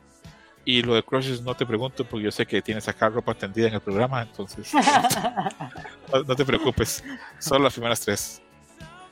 Bueno, esta de serie de. Es que como le ponen Som 100, ¿no? Bueno, Bucket List of the Dead. Pues tampoco la ubicaba. Mm, Cuando estaba checando la lista de lo que se iba a estrenar, me llamó mucho la atención el, promocional de, la serie. Porque pues hasta eso, bueno, su selección de color, pues es muy llamativo. Y dije, pues como de qué va, y ya más o menos vi, dije, ah, pues de zombies, pero como que bueno, no, no me checaba, ¿no? Pues ya eh, que estás ahí predispuesto al, al género. Y pues ya entonces em, la habías colocado ahí de en tu listado para, para ver. Dije, bueno, le voy a dar ese chance. Aparte, hizo ruido porque se había anunciado que estaría en Netflix, pero también va a estar en, en- Crunchyroll. Entonces es de esas pocas series así de estreno de que pues, va a estar en esas dos plataformas. Y aparte va a tener su, su live action, pero es solo por, por Netflix. Y dije, bueno, pues algo tendrá porque también Crunchyroll estaba dando mucho mm, promo a esta serie. Y ya la vi, pues me gustó muchísimo el concepto ahí de, de una historia que ya se conoce. Eh, le dan esa jiribilla que es el hecho de, bueno, que ya estoy en este holocausto zombie, yo sé que todo se va a ir al carajo, pero antes de que me pase algo, quiero hacer este listado de cosas. Pero obviamente te ponen todo el planteamiento que ya platicaron, muy interesante. Yo creo que también mucha gente puede, puede sentir empatía con el personaje principal por su trabajo pues muy explotado. Y pues te da también una pequeña muestra de cómo es el ambiente laboral de oficina en ciertos lugares eh, en Japón. Y bueno y que también puede em, también se reflejan en, en otros lugares entonces creo que estuvo bastante bien me gustó el concepto que manejan de que aunque tiene sus momentos gore y esto lo resaltan en, la, en el tema de animación muy colorido entonces porque justamente el personaje ahí te lo dice pues yo veía nada más blanco y negro y cuando pasó esto todo lo veo a color, ¿no? Porque se vuelve a sentir vivo, pero ese concepto me gustó mucho. Entonces creo que sí puede, yo creo que puede ser de las series para esta temporada que pues va a llamar la atención de muchos y el primer capítulo arrancó muy bien. Y de que sí he estado trabajando, bueno, he trabajado en ambientes laborales similares. Eh, pues ahorita estaba haciendo justo ahí memoria, eh, no como tal, lo típico, eh, pues que luego están las jornadas laborales que luego se extienden porque no falta el típico bomberazo como le llamamos nosotros en, en el argot del diseño gráfico de que pues dices ya son no sé cinco minutos para irme y pues qué crees es que surgió esto urgentísimo y pues tiene que salir. Y pues en lo que pues, lo vas trabajando pues ya te diste cuenta que ya saliste noche. O si hay eh, hay eventos grandes y que no es que necesitamos tener ya todos los, los gráficos super listos y eso y pues luego te daban las 12 de la noche entonces, pues bueno, sí, me tocó eso, no era seguido, pero sí me daban esos momentos de, trabajar así. O que compañeros, pues si les tocaba ahí sacar e, ese tipo de cosas, pues sí se seguían. Y dije, no, pues, pues bueno, pues le tocó y ni modo. Yo sí trataba de evitar de, no, yo sé mi hora, ahí nos vemos. Y pues lo típico, ¿no? Pues es como de, eh, pues como que luego no les parecía, pero pues ahí sí con la pena y vámonos. Pero sí, en algún momento me tocaba ahí, ahí quedarme tiempo extra. Ah, en algún momento sí me ha tocado, ahora en mayo, el año pasado, no sé si se acuerdan que, que, pues, que, grabamos un programa de tres semanas sin subirlo, sí me tocó quedarme trabajando tarde muchos días por un proyecto que tenía este, bastante pesado. Pero es un, algo específico, pero siempre no mamen, yo creo mucho en, en el tiempo libre. Hay una, leí hace un tiempo una frase y me marcó mucho, que bueno, yo no tengo hijos de momento, pero decía, en 20 años los únicos que se van a acordar que te quedaste tarde trabajando van a ser tus hijos, no tu empresa, no tu jefe, no tus compañeros, nadie. Y yo, a la verga, si tienen razón. Por eso pues es, es pesado. Por eso yo sí trato, por ejemplo, yo termino normalmente a las 5, voy, me lavo la cara, me lavo, me como algo y digo, vamos a grabar Dream Match, va todo para la verga. no, no, me, no me quedo trabajando de más y, y trato de hacer eso, pero hay gente que desgraciadamente no puede, tiene que, es eso o no tener trabajo, entonces. Sí, sí, sí. Sí, así pues también ahí cuando trabajaba, no solo del grupo de, de compañeros de diseño, sino como, de zonas eh, mm, vecinas, digamos, pero que tenían relación en donde estábamos trabajando, pues sí, también ahí era de, no, pues tengo que sacar pues estas pautas para pues que se manejan sumas de dinero para, para justamente eh, distribuir la publicidad a medios. Y pues sí, se quedaban ahí hasta que terminaran. Y yo, no, ma. Y era así de, pues una semana continua, porque pues, como eran temas muy dedicados y pues, para lo típico, pues tienes que presentarlo con los jefes y que quede súper bien, entonces ahí sí.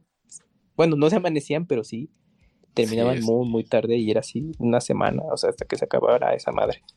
De estudiante sí me tocó hacer ahí programatón, quedarme ahí con, compañeros programando, haciendo un proyecto que tenía que salir sí o sí y amanecer programando. Es horrible pero estás eh, chavo, se te hace fácil. a lo mejor en retrospectiva dices, no, está horrible, bueno. Yo no la pasaba bien.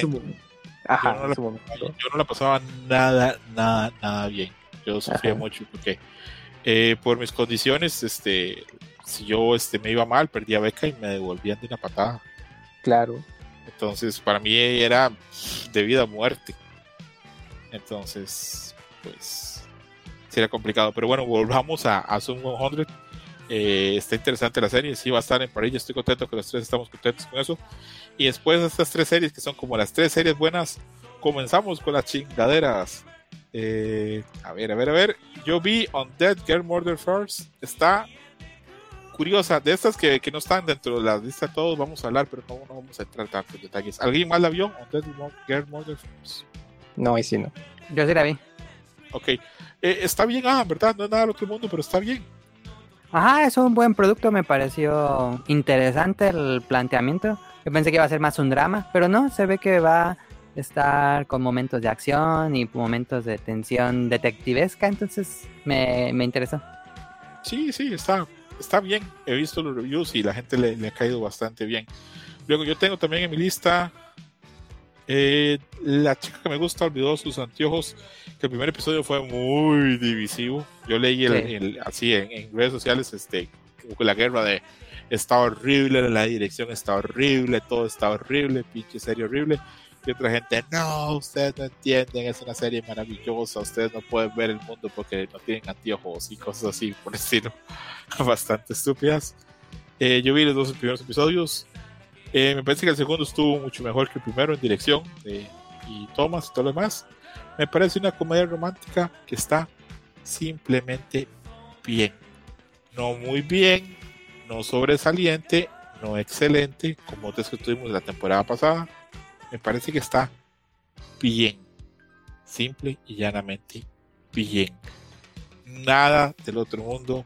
Esto no es The Danger in My Heart. Esto no es Skip and Lover está sencilla y está bien.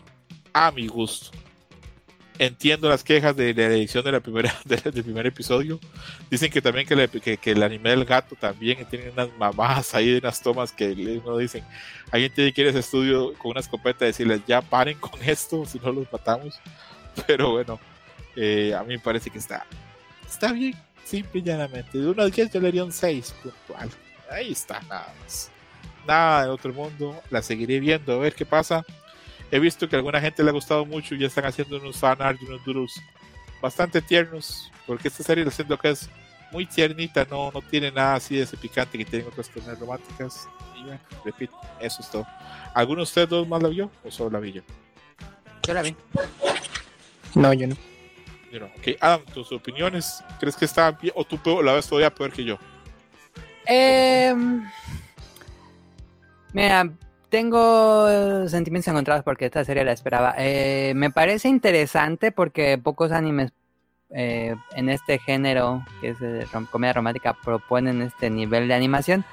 Es raro en la decisión, no, no entiendo cuál es la intención de hacer estos ángulos de cámara extraños. Eh, por ejemplo, en, en Jujutsu Kaisen funcionaría muy bien. Si hacen un anime de Dan Dan Dan, yo quiero ver estos ángulos de cámara extraños.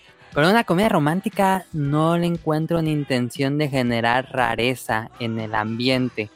Eh, los personajes, creo que eso es eh, su gran atino, es que el diseño de personajes está padre. Eh, la animación, dejando de lado estos ángulos raros que para el segundo episodio ya casi no los toma. Eh, animación está bien, me- de, de- de calidad, la verdad. No, no es de baja calidad ni nada. Me parece extraño también la decisión de eh, armonía de colores. Es muy fría, es una serie que tiene colores muy fríos que van del rango a rosa, azules, pero todo en un tono muy frío. Es raro, como que se siente extraño en una comedia romántica que tengan esta, estas decisiones. Eh, y ya en general el guion, pues eh, a mi gusto se acaba muy rápido la gracia de que esta chica pierde los lentes y este otro puede acercarse a, e- a ella gracias a que perdió los lentes. Ah, como que en el primer episodio dices, bueno, pues así se llama la serie, entonces, ok. Ya en el segundo dices, bueno, ya, ya empieza a ser cansado. Eh, dista mucho de las otras comedias románticas clásicas, Nagatoro, Komi-san, eh, pues las que, las que tuvimos el año pasado, eh, The Dangers in My Heart, eh, este, Llamada.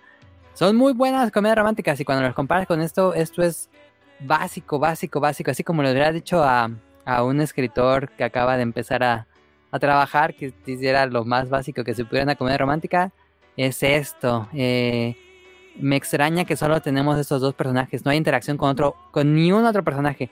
Eso nunca me ha gustado. Me gusta que en la comedia romántica se abre el mundo y que haya muchos personajes interactuando y aquí se me hace muy flojo que tengamos nada más dos personajes interactuando en estos, por lo menos dos primeros episodios. Eh, no, no me gustó tampoco esa edición.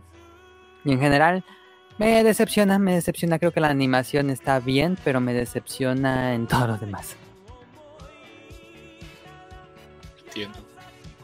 Me parece muy bueno que Adam deje claro que, que quieren ver. Ah, ¿está en peligro esta de europeo? Sí, sin duda, sí. Para el tercer episodio siguen haciendo lo mismo, nada más los dos personajes y que probablemente va a pasar, pero re- retomen el gag de que se le perdieron nuevamente sus lentes nuevos. Digo, no, ya, pues entonces ¿a dónde vamos? Pues entonces, ¿cómo se va a llamar la serie? Pero es que no, no puede entiendo, depender de este- tu, tu- Sí. tu- toda tu trama en, en ese gag, yo siento. Sí, es un, es un gimmick que tiene piernitas cortas. No Sí. debería irse tanto en eso, pero pues yo creo que como va la cosa, pues por lo menos así va a ser los primeros episodios, me, me imagino. Pero bueno, a ver cómo les va. Eh, Camuy, haz, haz la trompeta del chacal, porque esa serie está ya en peligro. de-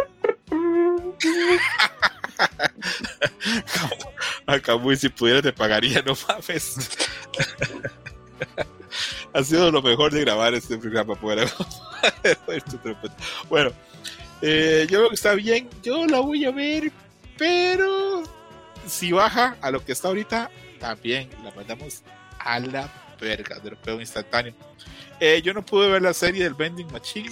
Eh, ah, vi otro que yo pensaba que estaba chido porque vi reviews buenos, leí reviews buenos. Dije, ay, esa la voy a poner en High School porque es de High Dive, para que los otros chavos la vean.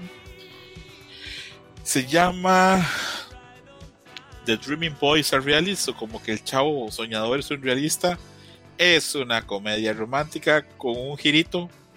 Trata de un chavo que usted le ha venido declarando a una chava o, expresándole su interés amoroso por varios tiempos y la chava como que no le da como que como que no le da bola, no le da no le hace ahí las señales como que le interesa, no le devuelve sus afectos su interés. Entonces él dice, pues la verdad esto no tiene sentido, ya no voy a, a interesarme más en ella o no voy a hacer más gestos hacia ella y voy a empezar pues a vivir mi vida. Y eso a la, a la chava le genera interés, la chava que lo rechazó y todo eso, eso que él diga, ah, bueno, no, entonces ya le genera como cierto interés. Y ahí hay como una comedia romántica muy medianita. Eh, es mucho menos de lo que yo esperaba. Repito, está muy por debajo de las comedias románticas de la temporada pasada. Y pues yo ya vi dos, voy a ver un tercero. Pero si no la dropeamos. Camuy es mucho pedir otra vez la trompeta.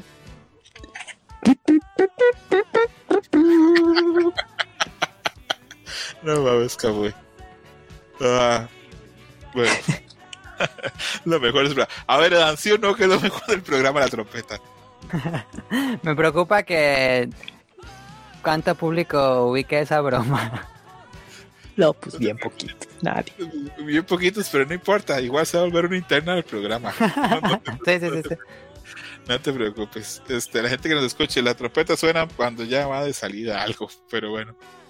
Y esas son las series que yo vi que no eran. Entonces podríamos decir que Summer Match vamos a tener Some 100, Mushoku Tensei, Jujutsu Kaisen y las otras, eh, tal vez son Dead Girls, las otras están en conversación, no están definidas.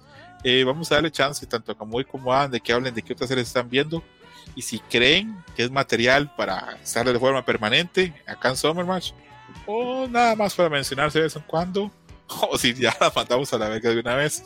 Eh, comienzo con Adam.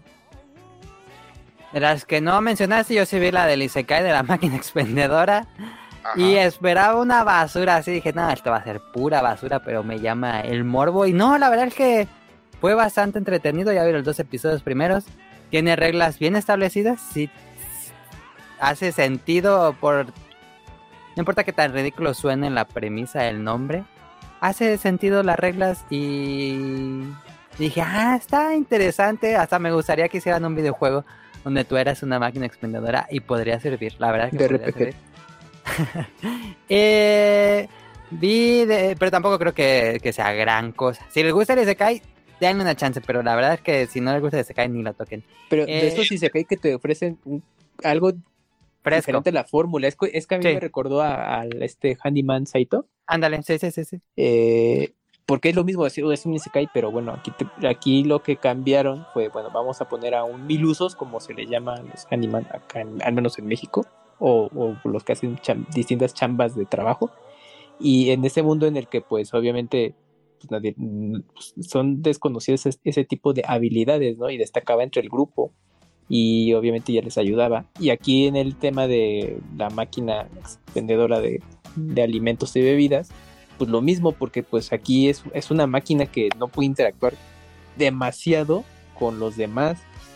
Entonces sí te deja ahí como, bueno, ¿qué, qué les va a ofrecer a- al grupo de, de cazadores o bueno, de los personajes que van a estar en ese mundo de, eh, al, de Isekai, ¿no? Y, y, pues, las- pues bueno, lo resuelven pues de una manera práctica, eh, o sea, conforme al- a la función que tiene, ¿no? Pues es que obviamente es proveer alimentos y bebidas, pero pues obviamente ellos los desconocen y lo ven como algo mágico y pero resulta que también lo involucran en los campos de batalla y pues está interesante cómo lo van mezclando. Entonces creo que eso es lo que lo hace atractivo esta, esta historia. A comparación de las demás que pueden ser cosas también muy interesantes, ¿no? pero van solo en una misma línea, en un grupo de personajes Sí. que van a la aventura, Ah. les pasan mil y un cosas como, como en, en Reincarnation, que también es- eh, pues va por esa línea, pero aquí es de, bueno, le vamos a cambiar algo a la ecuación eh, de esta de, de esta fórmula que ya conoces y pues como el del handyman pues vamos a poner a alguien que es bien de otro mundo y trabaja de mil usos y les ayuda o aquí pues no pues la persona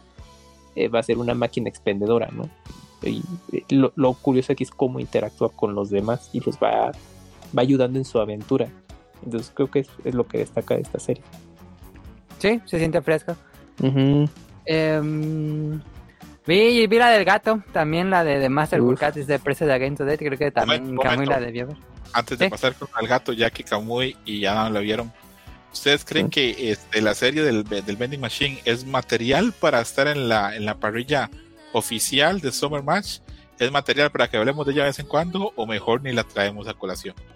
Pues no creo, no está al nivel de Mushoku Tensei ni de Jujutsu Kaisen ni de... o sea sí es su mención ocasional de oh, así como de bueno pasaron cinco capítulos cómo va ah se puso bien cotorra porque pasó esto y ya igual hasta ya cuando se termine la temporada es que es una cosa anecdótica es que no esté, no es que está mala ni nada es que son cosas de anécdota que van teniendo pero sí no es algo como muy destacable como dice Mele de mucho cutense y. Ok, ok, ok, ok, perfecto. Adelante con la serie del gato. Ah, yo la vi, este, nada más bien primero. Em, me gustó más que la de la chica de los lentes, eh, pero tampoco es la gran cosa. Este es un slice of life. Esta oficinista que tiene un gato que le ayuda en sus labores eh, caseras, porque el gato por alguna razón creció mucho y se encarga de ser su, pues, básicamente su mate, su sirviente. Eh, me pareció un concepto más entretenido a mi gusto que la de los lentes. Eh, abusa un poco de estas tomas extrañas Ah, sí. que también no, no tienen relación con lo que la narrativa, con lo que estás viendo. Hay una toma donde empieza en un ojo de una gaviota y pasa por un puente y luego se va a un auto. Es el Y es- principio, de hecho, ¿no? Ajá, y, y dices, ah, pues se, se ve padre, pero no aporta nada realmente.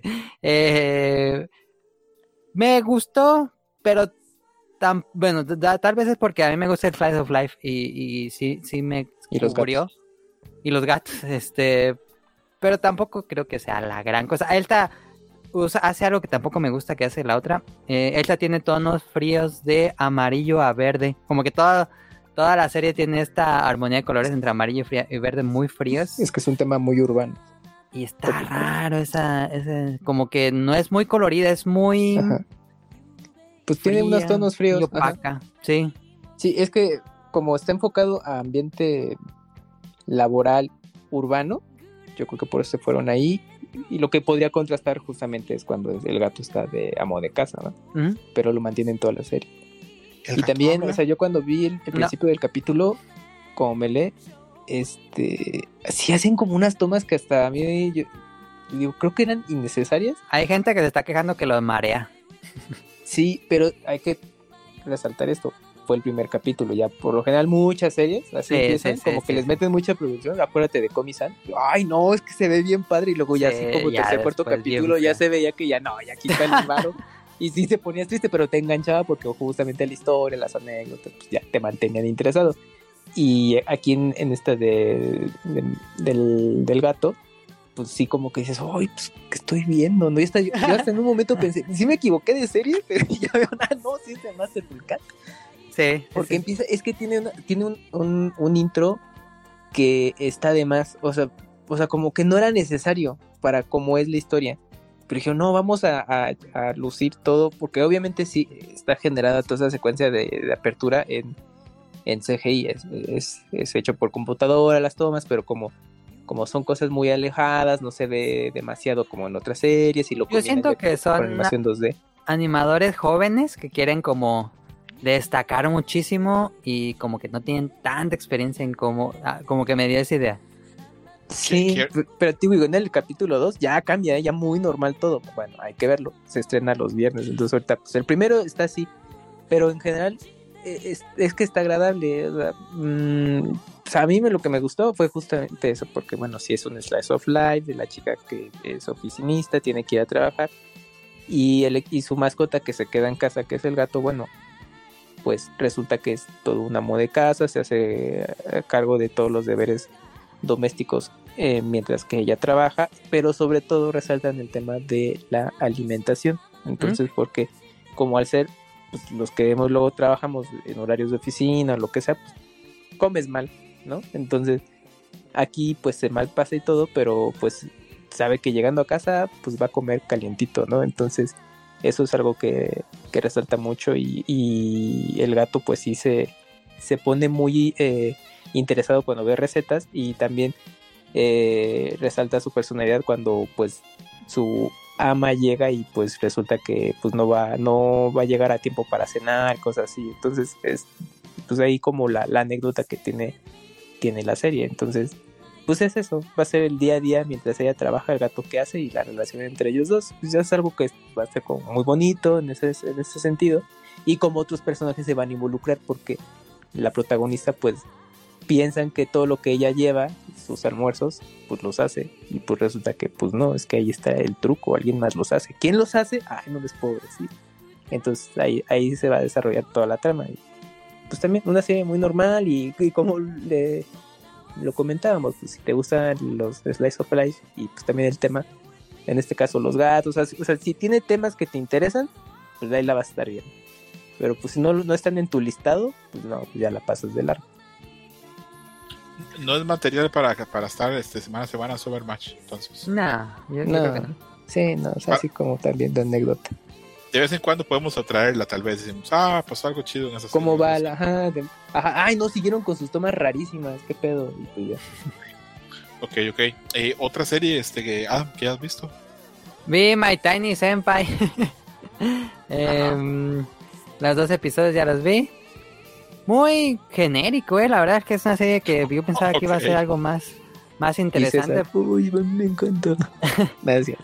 No, no la he visto. Pero no, muy, ah, muy, muy, muy genérico. Así, hace cuenta que le pidieron una inteligencia artificial. Haz una comedia romántica de una eh, chica que, es oficinista y que es un poco mayor que otro nuevo que entró a trabajar en la empresa y se relacionan. Y ya, no hay nada más, no hay profundidad, no hay momentos graciosos. Digo, la serie tiene un tono, eh, pues de comedia romántica, pero lo que da, bueno, por lo menos a mí no, no, no siento que me dé gracia. Esta sí, yo siento que la voy a dropear en el episodio 2 porque en serio es tan genérica que esto ya lo vi como 30 veces y mal hecho. Ok, Ahí vemos que no le tuvo paciencia a la, a la Tiny Senpai. Eh, ya te hizo sonar la trompeta dos veces, entonces una tercera sería un abuso. Eh, pero bueno, dejémoslo así. Este, yo Tiny Senpai no la he visto. Eh, como leí que decían que era una comedia y que tal vez pueda ser divertida, la tenía en mi lista, pero eh, no, como ustedes pueden ver, las que yo vi al día de hoy, eran las que yo le di prioridad.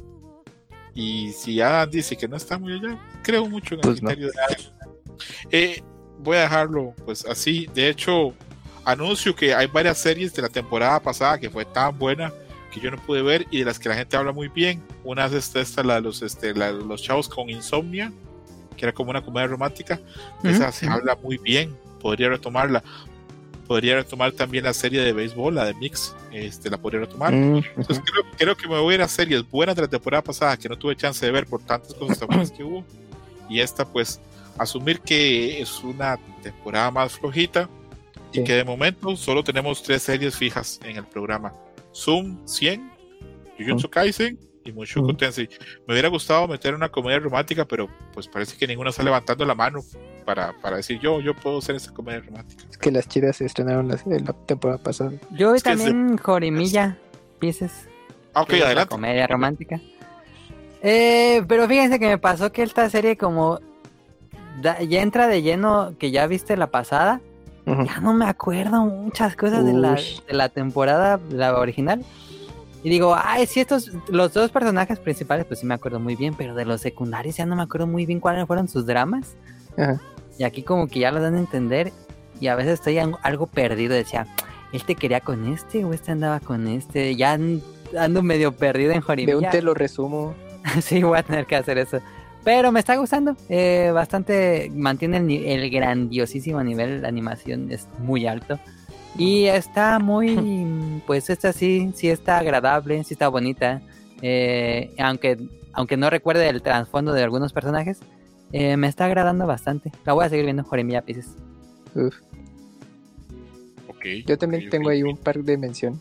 No, no, tranquilo, Camu, ya te, te vamos a dar chance. Este, Oye, o sea, ya, ya, solamente- esas son todas. ya, ya son- Ah, ok, quería ver si Adam había terminado. Como pueden ver, yo pues no, no tuve tanto chance de, de venir con series tan, tan, tan cargadas esta vez. Entonces, pues eh, dejamos en eso. Vemos que Adam está viendo bastante, pero como que tiene ganas de dropear bastante. Algunas Hasta- sí, van a... hasta- Pero está bien, es que si te das un break y como dices César, te da chance de ver otras cosas. Yo también por Ah. eso dije, no, qué bueno que en verano está flojozón, porque no sé, de Sí, la temporada sí, pasada, no, un ejemplo, un decir, vi 10, aquí voy a ver otro, este 4, ¿no? Y la neta es que si te hace un paro porque puedes ver otras cosas, entonces te da Claro. chance, tanto temporada pasada como otras cosas que quieras ver, tengas pendiente ahí. Entonces sí, la neta, qué bueno que luego están estos eh, lapsos pues, flojos, o sea, yo sé que no está padre porque uno quiere ver así series top siempre, pero pues luego no, pues, está muy cañón. Entonces yo creo que la tendencia ha sido esta, ¿no? En primavera se estrenan títulos muy fuertes y también en otoño. Y ya lo que pero es con verano, tres buenos está flojo. bien. Yo me doy. Sí, ya con, con tres o cuatro ahí te mantienes. Sí, sí, Desquitas yo- tu, tu servicio si es que tienes algo ahí. sí, la verdad yo con Zoom, con Jujutsu Kaisen y con Mushoku Tensei Ujú. siento que, hombre, repito, me gustaría que hubiera una comedia romántica bonita de la temporada buena, pero pues si no sale, no sale. Igual hay que ver más. Este, a veces pues levantan y a veces las primeras impresiones no son tan buenas. Eh, en los últimos años no hubo nunca un hit así tan de repunte como, como The Dangers in My Heart. The Dangers in My Heart, este, analiz- vi hace poco una, una gráfica Sí. como en Miami Melissa, en el primer episodio, la media era Ujú. 6.27 y al final subió un 9,2. A la gente Sí, le sí, mamó, sí. le fascinó esa serie. Entonces, este, pues súper bien. Ahora sí, adelante, Camuy, cuéntanos qué series estás viendo y cuéntanos también si crees que podrían entrar acá como parte de la parrilla o si están así nada más como para mencionarlas o como para no traerlas nunca. Adelante. Bueno, yo, co- yo estoy viendo una que también va a coincidir, Mele, es la de eh, Yo y Roboco. Ah, increíble. Sí, Buenísimo, pero no es de la temporada, por eso no la puse. Sí, eh, eh, bueno, es que sí recién llegó la... Ajá, incluyó es Crunchy. de la, del año De la- pasado. Sí, del invierno, primavera, bueno, por ahí así. Sí, ¿no? sí. Eh, entonces, bueno, la, la recién la, la agregó y la vi y dije, no, pues está, está increíble. eh, 10 de humor muy- 10. No es sí, para o sea, es humor bien japonés. Sí. Bien, bien, bien, bien japonés. Entonces, yo sé que igual pues, quienes la Muy ven de pronto van a arale. Si, si alguien ve Doctor. Slump, le va a Sí, gustar. sí, sí, sí, sí, sí, pero son capítulos cortitos, que creo Ajá, que te- eso también es algo que tiene a su favor en, en el anime, son de tres minutos, Sí. eh, pero, pero va así en una velocidad, en un ritmo estrepitoso, o sea, no, o sea, neto, yo creo que quizás hasta dos veces tienes que verlo, porque van pero en chinga, o sea, no se esperan, no, te- no, no, no, o sea, Cada sí- 10 segundos hay un gag, yo creo. hay un chiste, si tiene parodias, o sea, como la, se publica en la Shonen Jump, entonces puede hacer uso de, de parodias, bueno, de menciones de otros, de otras publicaciones, Sí. muchas famosas, y aunque yo creo que ya al día de hoy muchos ya las ubican la mayoría, Ajá. entonces también está muy chistoso este asunto. Y pues nada, pues es de un niño, bueno, es que es un mundo en Es el una que- parodia de Novita y Doraemon. de Do- Doraemon, sí, porque el- ya la tecnología avanzó tanto que pues muchas familias japonesas tienen eh, sirvientas, pero son robots. Entonces hay un niño que dice, oye, pues es que nosotros no tenemos, hay que comprar una. Bueno, total, convence a la mamá y todo eso, y le llega su sirvienta robot, pero pues esto como lo contrario. al estereotipo idealizado que tiene el- las mates, ¿no? Que son muy bonitas, todos serviciales. Y aquí es así toda hombruna, es muy ruda y pues, pues no, no nada, nada eh, eh, bonita comparada con, con las otros robots eh, eh, sirvientas. Pero es así súper alocadas, cosas así bien extravagantes. Pero todo, todo ocurre en la versión de anime así en tres minutos. Entonces está, está muy divertido. Es- Eh, si les gusta es ese tipo de cosas. enorme, está muy de moda. Sí, Sí. sí. Sé que Va a tener película próximamente. Sé que, es, sé que es un éxito, pero a mí el arte me da un rechazo. No, Pero nunca la has está- visto. Está No. padrísimo el arte. El ¿Sabes arte qué le ayuda mucho? Que como No, es lo- cortita, la chance, producción de anime está bien, está bien. Le, le voy a, le voy a dar un chance, pero siempre que veo a ese robot, ¿es una robot o un robot? Sí, Es un robot, da, da repelús, pero cuando ya lo ves animado y lo escuchas, tiene todo el sentido. No Pero mames, es que sí es una en agua y así, haciendo así Sí, como que el, el sí, sí, símbolo sí. de Kion, Kion, Kun, y yo no mames. Sí, Pero sí, sí. Y pues es para.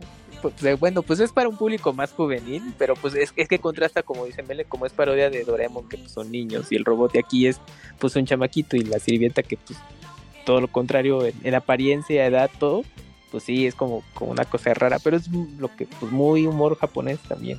Eso pues, se les hace cagadísimo, y aquí es como o te gusta o de plano no te gusta. Entonces creo que eh, Yo y Roboco sí es algo que está pegando muchísimo allá en Japón. Se publica la historieta de manera digital ahí en Viz, lo pueden, o lo pueden comprar en Amazon para su Kindle, como que ustedes quieran. Y próximamente va a tener una, una película este, antes de que termine el año allá en Japón. Van 14 tomos y cada Van 14 tomo es tomos. una parodia de otro tomo de la Shonen Jump. Ah, las portadas, sí, sí, sí, son parodias. increíble, es- sí. Está padrísimo eso, sí. Sí, sí, sí. Ok, síguele, Kamui, ¿qué otras series has visto? Bueno, eh, esa, pues esa fue ahí la mención especial que, que ya no está tan nueva. Y nada más ya extra y así muy brevemente, pues estoy viendo el este la nueva versión de Rurouni Kenshin, Ah, sí.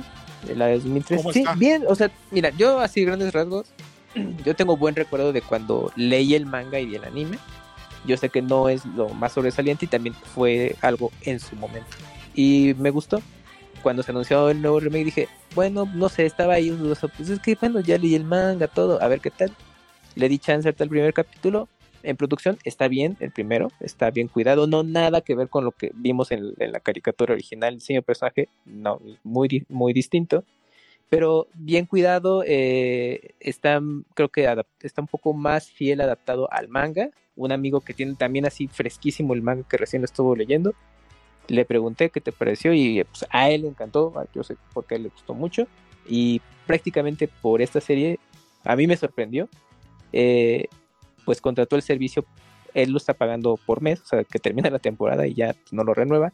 Pero por esa serie y otras más, pues ya lo, lo, lo empezó a ver. Y en lo personal me gustó, o sea, sí es algo que voy a estar viendo relax cada semana y, y bueno, sé de momento que la intención es adaptar toda la historia del manga en esta nueva versión, entonces bueno, a ver hasta dónde eh, llega. Y ya, Yo leí eso y pensé, verga, pero entonces esto va para años, ¿verdad? sí, porque el manga son casi 30 tomos, entonces a ver qué tal. Pero A con menos- pausas, ¿verdad? No va a ser seguido. No, yo creo que sí se van a dar su- sus breaks, o sea, de Claro. eh, un cada año, o sea, la siguiente temporada, o como le están haciendo algunas series, que es una temporada en primavera, un descanso y luego retoman en otoño y así. Como sigue Atsura. Mm, ándale, ándale, algo así. Entonces puede ser que sea una temporada de 24 capítulos, un break, y el otro año retomen y así. Ok. Nada ¿Esas son más todas las sería series que viste, Kamui? ¿No? Sí, ese, ese- de sí, es que las demás coincidí con ustedes. Ah, ok, ok, ok. Ujú. Bueno, pues está interesante. Veamos, a ver, yo voy a ver algunas de las que recomendaron. La del robot ese, ese sirvienta. Robocop. Roboco. Sé que es muy grande y yo por mucho tiempo veo anuncios porque repito, este yo reviso mucho Fortune, reviso mucho Reddit y Sí. veo que tiene traga ahí, veo que tiene todo eso, pero cuando me Sí. meto y veo eso yo, a la verga, no me genera mucho rechazo.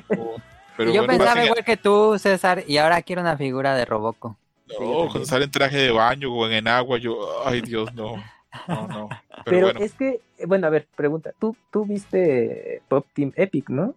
¿Recuerdo? sí, o no- pero o no soy tan fan conectaste. como ustedes. Sí soy fan, pero no como ustedes. Yo soy un Ok. 7, ustedes son un 10, creo. con- Ok, con ok. Epic. Ya, ya, ya. Menos con Ah, el pero episodio. tu humor es más inocente, más sencillo. Sí, Con el sí. episodio de Super Sentai, sí, sí, se fue 10 de 10. la verdad. Ah. Sí, o sea, eh, eh, es que, bueno, tienen cierto parecido, o sea, en el Sí. aspecto de que es un De que humor van rápido y son puros sketches. y, y- exacto, y, y que y de primera impresión es algo raro, es un humor raro, punto. Creo que comparten eso. Pero aquí en, en Yo y Roboco son, como dice Mele, son sketches pues, de cada capítulo, es una aventurita de tres minutos. Pero es que todo va bien rápido, entonces sí le tienes que poner mucha atención. Y yo es lo que te decía, es que a veces creo que hasta dos veces, porque como luego los diálogos van así a tope, es como se te va algo y quieres Y ver por las referencias de Chains of Man para que lo veas. Ajá, sí, sí, es que sí agarran de, de todo. Digo, ese es el fuerte, pero, pero está cotorro, es que bueno, a mí sí me gustó mucho, la verdad es que sí. Y el diseño de personaje en el anime y todo está muy padre. De hecho es muy, muy parecido al manga, no difieren demasiado, que eso también luego está padre. Y pues bien. Y ahorita pues también yo y Roboco, pues sí, como dices, el, el está fuerte ahí. Creo que ahorita en una publicación de la Shonen Jump, este, eh, ahorita está en portada y cuando está un título en particular en portada y los demás están así en chiquito, pues, porque ahí es cuando te das cuenta cuando es algo bien popular Y he visto, que dentro las- de la editorial. he visto que lo ponen en portadas, digamos, parodiando a, a escenas de películas famosas. Por ejemplo, en el robot ese se baja la agua y le está saliendo corriendo el, el viento, como la escena famosa de Marilyn Monroe. He visto el robot también, y pues bueno, eh, repito, que voy a, voy, a- voy a, no sé si verla, chavos. Tienes que ver. verla, César, es muy buena. O sea, cuando menos te des cuenta, yo me lo acabé y ya a lo mejor ahí dices, ya está de la verga y ya no ves nada. O dices, bueno, tiene algo, la voy a ver, tiene siete. No sé, es que, es que sí es algo que tienes que ver. Voy a intentar, no les prometo nada de momento, pero voy, voy a Mira, es que si te decimos porque que la veas, pues ya tú decides, no, saben que está culerísima para mí, pues está bien, pues, muy válido y ni modo. Claro. Pe- Pero es que te digo, es que no es, es que como va, es que es bien corto el asunto, entonces no, o sea, con un capítulo no es de, no, ya, bueno, a lo mejor pues, te nos puedes contradecir, no, pero no, yo vi un capítulo, tres minutos fue para mí suficiente. No sé, no sé, es que sí, eso es algo que dices, sí, tengo que ver mínimo una tanda ahí de, de capítulos, como son tan cortitos, pues para que ya el, decías, no, está, está chida, está de la verga. Pero pues bueno, ojalá le des chance ya igual, a ver qué nos Le- les prometo que algún nivel de oportunidad le voy a dar. No voy a hacer simplemente así como que le voy a cerrar la, la puerta en la cara. Van a ver. Bueno, Acá estoy, acá estoy viendo.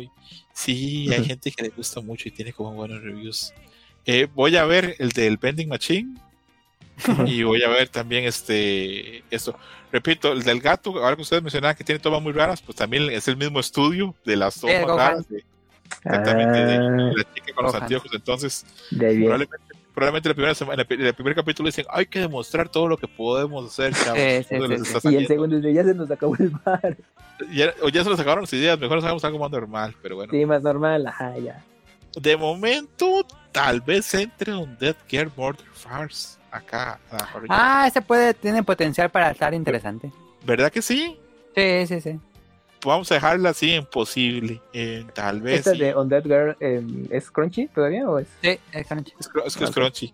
Vamos a dejarla ahí como una posibilidad para que, porque si hace- hacer un programa solo tres series, pues, pues, pues, pues, pero vamos a ver cómo, cómo nos va. Ah, ya, es ya, ya. más, voy a ver, para que veas, Kamui, que soy chido, voy a ver el, el primer capítulo de Kenshin, a ver, a ver qué, Está a bien, ver está qué bien. pasa. Y el del, el del gato todavía no, porque seguimos de duelo, porque el gato de mi esposa no, pues se perdió y pues No acá estamos muy tristes todavía. No, no volvió. Eh, vamos entrando en los detalles finales. Vamos a tener un- unos dos minutos de conversación cuando termine el programa en el que vamos a hablar de teorías de Nier Automata, pero eso es hasta que termine el programa porque va a ser con spoilers. Si ustedes no han jugado el juego, no se queden chavos. Cuando digamos adiós, se van. Y si lo jugaron, lo terminaron y quieren oír, oír un par de teorías, pues quédense. Eh, comienzo a cerrar. Muchas gracias, Adam, por haber participado hoy. Gracias por, por haber venido. Y primero que nada, quiero que me digas cuál fue tu imagen favorita del script, si es que hubo alguna que te gustó. La última, la bonus de esta tira de del manga Ah. de Dangers in My Heart es muy divertido. Sí, sí, está bastante interesante. Yo pensaba que te iba a gustar la de Cohen y cocinando con. con Con este chef Ramsey. sí, Está muy divertido también. Sí, Ay, a mí me está- recordó un poquito esa imagen a la película del menú. pero sí, yo sé que no tenía que ver, pero me acordé. Algo de eso. Yo pensé que te iba a gustar la imagen también de este de, de, de Ana Chan, de Ana llamada este probando trajes de baño para que los escoja Kyotaro. Mi imagen favorita de que no hablamos, la verdad, fue el vaso de Mitsumi. Hermoso, Eh, ¿verdad? eh, no, hombre, yo quiero eso Ujú. ya. Sí, sacaron dos vasitos, dos vasos de la serie y están, a mi gusto están increíbles los dos. Kamui, imagen favorita del script. Eh, mira, de mis favoritas fue, bueno, es la de Jujutsu Kaisen y ya Ajá. de eh, mención honorífica es justo la de Koben que platicaban hace un momento. Perfecto. Que no me nada bien, nada bien con las imágenes que pongo, chavos, de la vida real. Yo creo que tenemos gustos muy distintos, chavos. Pero bueno. Es que si uno dice que le gustó esa, ya queda como el, ¿Será? el viejo cochino. Ándale, Porque yo- mejor la porque- caricatura. Por- Porque, pro- porque hoy probé pensando, voy a poner una de pelo corto y este de, de- de otro fenotipo, este, a las que normalmente pongo, pero bueno, pues no. No sé cómo funcionó. Me llama la atención que esa imagen la encontré dentro de mis scripts de cosplay. ¿De qué puede ser eso un cosplay?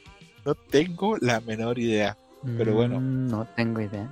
De alguna serie, veo que tiene como una cerecita este, en la Ajá. parte del traje. Y, estoy seguro que es algún personaje, pero no sé cuál diablos puede ser. Pero bueno. Vamos a dejarlo así. Mi imagen favorita del script es. Todas, todas me gustan. Las escogí. Aunque me gusta bastante este, esa la del vaso. Se me hace Ah, la de Akane también. La del inicio. Se me hace bien cabrona esa imagen. Bien interesante, bien obsesiva, loca. Que son las mujeres que le gustan a mi amigo Lugonchos. Un saludo, Lugonchos, que no nos oye, pero aún así. Eh, Adam, muchas gracias por participar. Ojalá no lo hayas pasado mal. Mensaje final. No, pues eh, como siempre te digo, muchísimas gracias por la invitación. Yo contento de platicar de esto. Adam, ¿hay chance que estés en el Dream Match de la película Slam Dunk? Ah, tengo que verla. ¿Cuándo va a ser? Estrena en. México el 24 de julio, ¿verdad, Camuy? Sí. Sí, Una en, semana. En, eh, A ver, en mi ¿cómo mundo, de, en mi mundo de, de- de selva este, tercermundista, estrena hasta el 2 de agosto, creo, 2 o 3 de agosto. Eh, va a haber programa. Eh, Camuy ya está confirmado. Está confirmado el regreso de mi amigo Paco. Un saludo a Paco, que él es fan también de Slam Dunk. Entonces, de momento somos dos, pero si tú se quieres sumar, sería hermoso. Voy a intentar verla, voy a checar si... No tiene que haber, haber funciones en Morelia, voy a checar cuándo, cuándo son. Hay Sí. chance, Ada, que estés en el, pro- en el Dream Match legendario que va a ser de Barbie y Oppenheimer. ah, fíjate que aquí la un popular opinion, pero no se me antoja ver la de Barbie, como que... ¡Ah!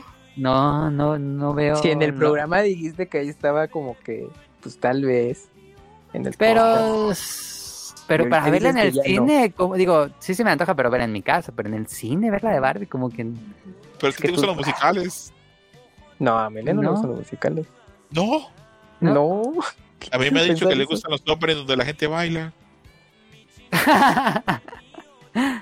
Los openings. Una cosa, bueno, ah, el opening y ya de caricatura, pero películas no, nunca he dicho que bueno, esto, es- esto, de, esto de Barbie yo me lo tomo muy a pecho. Camuy y la trompeta. No, mentira, no, no, no.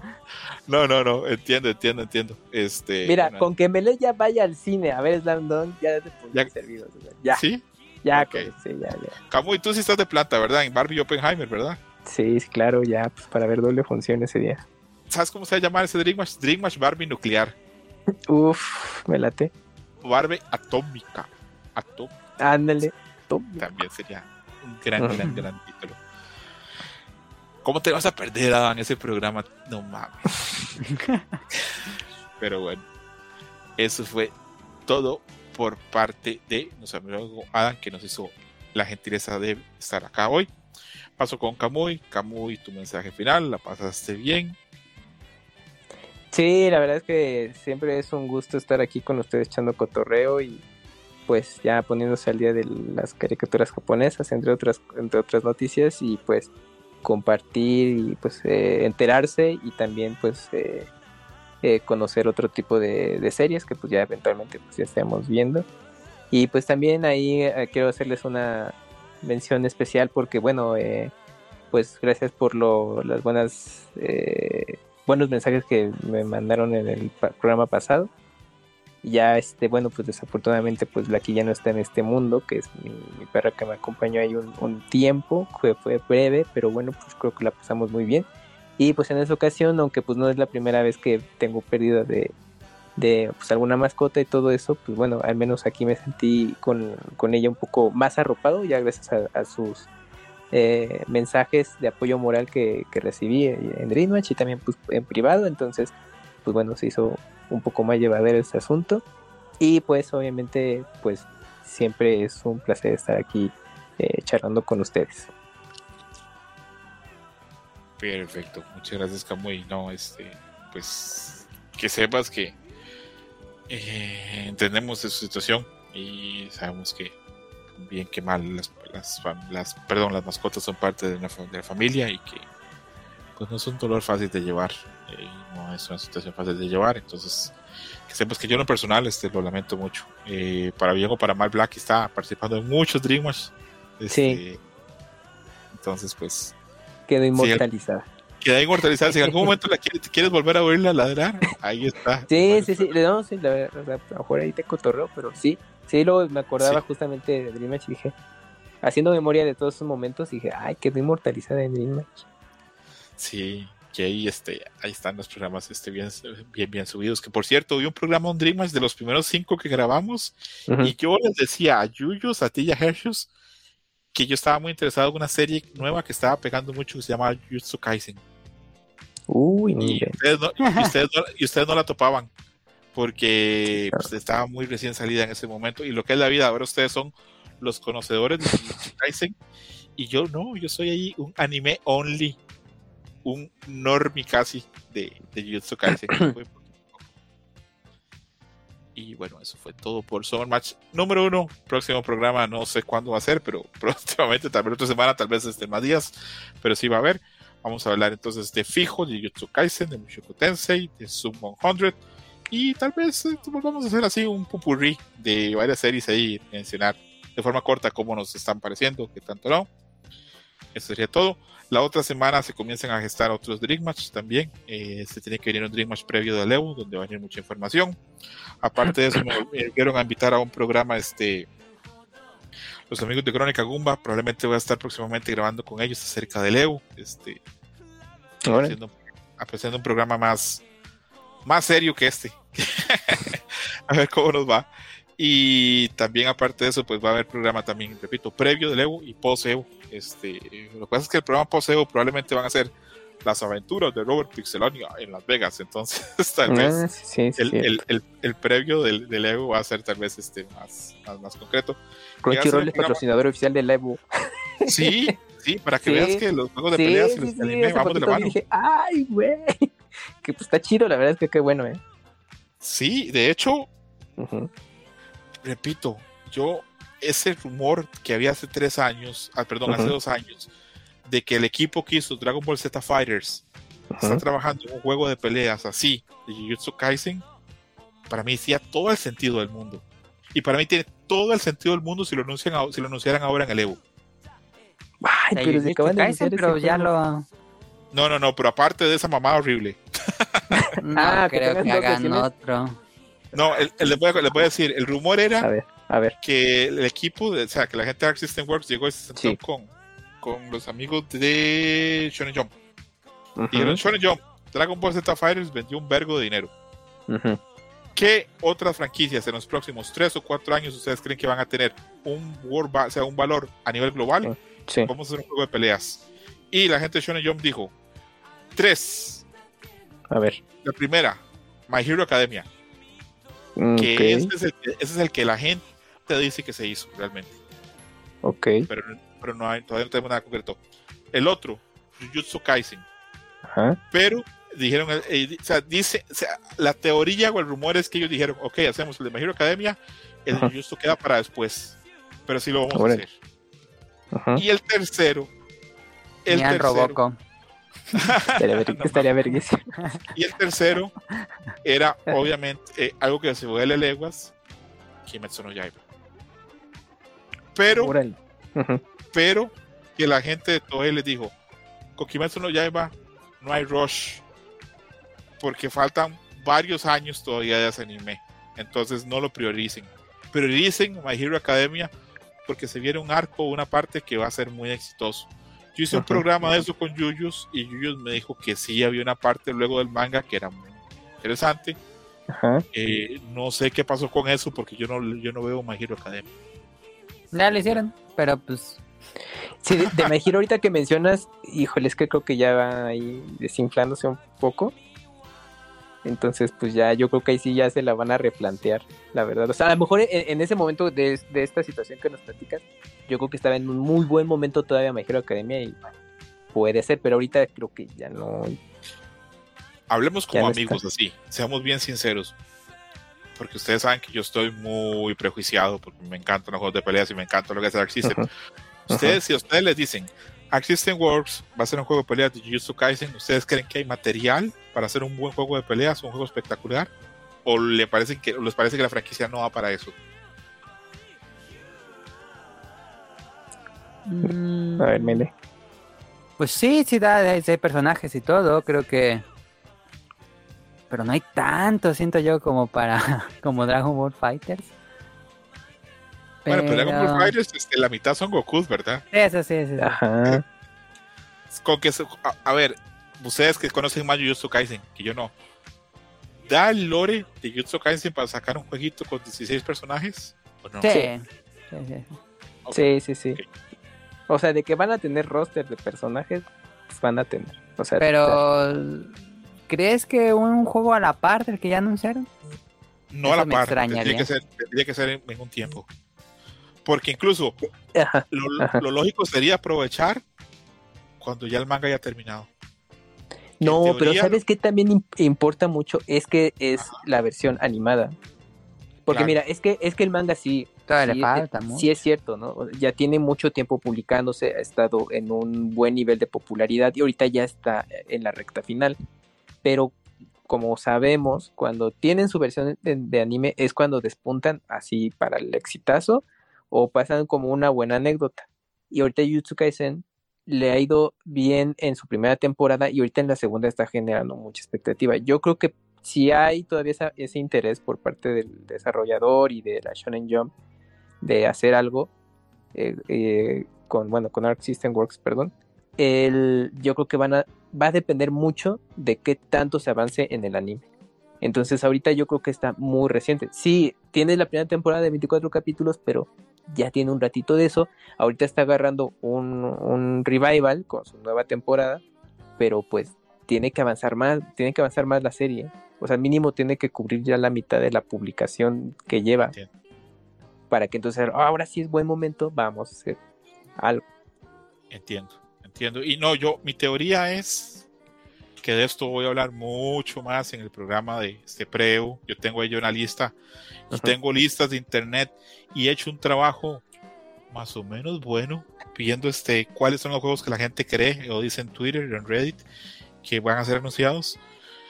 Y dentro de esa lista, pues este, yo espero algo nuevo de Arc System, porque Arc System no está haciendo nada nuevo que sepamos. Este Guilty Gear ya tiene un par de años que salió. Tiene un rato.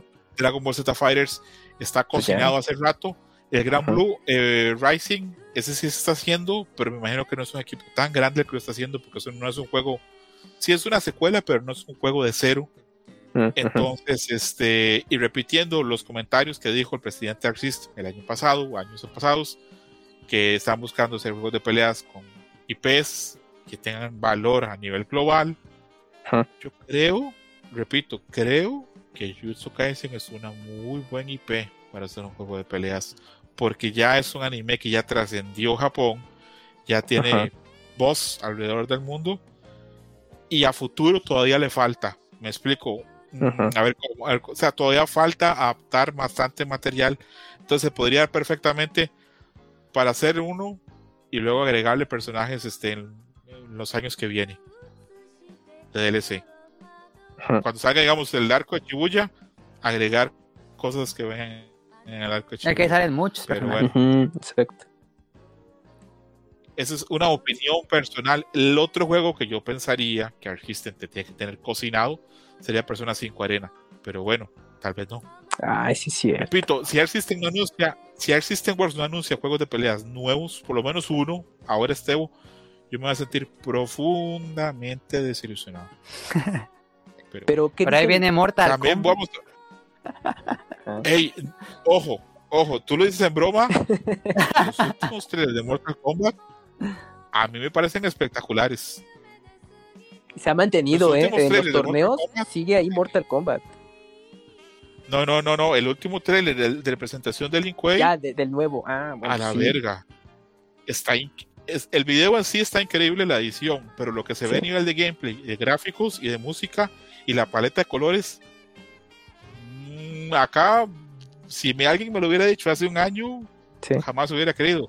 Pero yo le tengo expectativas de Mortal Kombat. Me parece que promete mucho, me parece muy interesante lo que se ve. A ver, bueno, pues a ver qué ahí. Warner también le mete su buen varo, entonces está bien, está bien, ¿no? Que, apoye- que lo apoyen. Pues sí, que, que se apoye. ningún, ningún juego de peleas tiene la inversión que tiene este Mortal Kombat. Pero a ver, sigo creyendo- de. Ajá, ajá, ajá. Sigo creyendo que es el Fast and Furious de los juegos de peleas. Eso no hay quita. Ah, ándale, ajá. Sí, Pero- sí. Sí hay mucho trabajo y hay depuración esta vez. Desde el 11 se ve muy depurado, la verdad. Pero a ver, dentro de tus fuentes que especulan, o sea, ¿tú crees que en este sí se anuncia algo ahí interesante para juegos de pelea? ¿O sí va a estar como muy, pues muy normal, la ¿Cuál, verdad, perdón? de este Evo? O sea, que sí hace, No, vaya de- a haber alguna revelación muy interesante que digas, ah, no mames. O sea, A ver, ¿se dice este algo? Capcom presenta gameplay de. Ok, Rashid sale un día de estos. ¿Cuál era el segundo personaje? Creo que era Ed o Aki. Creo que Aki o Ed.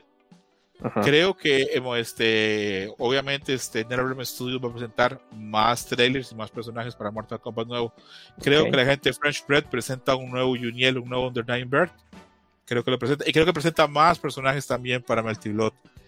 Eh, es secreto a voces que hace ya dos años que Marvel y Capcom se reunieron. Probablemente salga una colección con Marvel, Marvel vs. Capcom 2 con Mm. código en línea, que es lo que la gente ha pedido mucho. Ok. ¿Qué más puede venir? Habrá trailer y nuevos personajes para Tekken 8. Ah, sí. Eh, habrá, si Dios quiera, habrá trailer o anuncio del nuevo Garou que SNK anunció el año Ah, pasado. claro, sí, ya tiene un ratote de eso. Habrá más, habrá más personajes también para King of Fighters. Se anunciará también con la salida ya de King of Fighters 13 este, con código online. Y el King of Fighters también este, este recibirá más personajes. ¿Quién se me está quedando por fuera de los juegos bases? Ah, el Gran Blue Fantasy Rising este, también va a recibir este, algún anuncio más, más personajes. Este, a ver qué más, qué otro juego se me está quedando. A ver, Evo 2023. ¿Qué otros anuncios se me Taken. está quedando? Sí, Taken, se Sí, este, más Personajes. personajes y tal vez fecha de salida, que yo estoy con que eso sale febrero del 2024. Mm.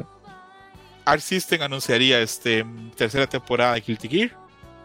Y repito, eh, algún juego nuevo de peleas me parece que tendría que hacerlo.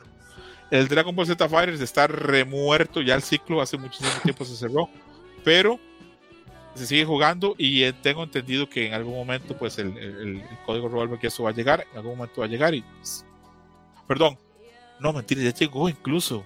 No, Dragon Ball Z Fighters ya está muerto, ya no van a anunciar nada. Lo más que podrían anunciar tal vez sería una secuela, pero yo pienso que faltan unos años todavía para eso. Pero esos son a priori los anuncios que yo creo que Mm, va a haber. Pero repito, Ya. ahora otro Dreammatch donde yo hablaré con Hershey's, con Robert, con, con Siris, vez está también este Paco. Ya hablaremos de, de, de esas cosas, hablaremos de nuestras impresiones, hablaremos de los números que este Evo rompió todos los números de, de, de registros. Para Street Fighter 6 hay 7000 personas. es que este es el mil primer. Evo Va a ser un museo de competidores. Sí, porque es el primer Evo post COVID real. Digo, el año pasado sí hubo, pero todavía con, con, obviamente con ciertas reservas, no iba tanta gente, pero aquí sí ya es de ya a la verga el COVID y ya la No, gente y- bueno, se va y el- a el, el Street Fighter él va a ser una carnicería. Porque el juego tiene muy poco de haber salido. Va a tener apenas dos meses. No está todavía las cosas muy definidas en el gameplay, en el meta del juego. No sabemos para nada qué jugadores hay allá afuera que son top, que no conocemos todavía. Porque con el código rollback ahora tan bueno, pueden haber chavos que son muy buenos y vengan al torneo y los que no sepamos nada. así como vendrán otras leyendas. Repito, va a ser una carnicería y va a ser un torneo larguísimo porque 7000 personas. No sé, el Evo, y eso también lo voy a hablar en otro programa, se tendría que planear o plantear de ahora en adelante que fueran dos fines de semana, no solo uno. Ya no, no alcanza. Órale. Pero O sea, ¿ya crees que ya, ya queda chico como el Anime Expo ahí en Los Ángeles? Que ya. queda muy chico un fin de semana. Queda muy chico acá, muy. Con la cantidad de gente que está yendo, lo que te garantizas es que muchos matches no pasen por stream. Sí, no. Ah, claro. O que, no, o que no los puedas ver, porque van a haber cinco o seis canales, entonces te vas a perder matches muy buenos Sí. por la cantidad de gente que está compitiendo. Entonces, sí, el Evo pues tendría que ser más. Eh, como se han dado cuenta, yo soy un aficionado a los juegos de peleas y alargué hablando del Evo bastante más el programa. Muchas gracias por escucharnos, este, gracias por oír Dream Match. Nos escuchamos pronto. Ah, después de decir adiós, vamos a hablar un par de minutos de teorías de Nier Automata. Los que no, pues que les vaya muy bien. Chao, bye, gracias por oírnos, bye. Bye. Bye bye. Ya, chipre. 10, 9, 8, 7, 6, 5, 4, 3, 2, 1. Eh, los nuevos visuales que están haciendo en Nier Automata están dando pie a que la gente diga que es momento para que se anuncie un juego nuevo. Eh, alguna gente dice, como termina el juego pasado, los finales finales cierran la posibilidad de otro juego nuevo. Pero hay teorías. Ustedes los dos terminaron en Automata, ¿verdad? Sí. Sí. Ok. ¿A ustedes se les haría muy guionazo, muy así, este, inventado de la, de la, de la, de la manga, que sí existieran remanentes de la humanidad en otro planeta? Pues sí, digo, la historia Es que se pone medio rara, entonces no, no tendría problema con ese giro argumental.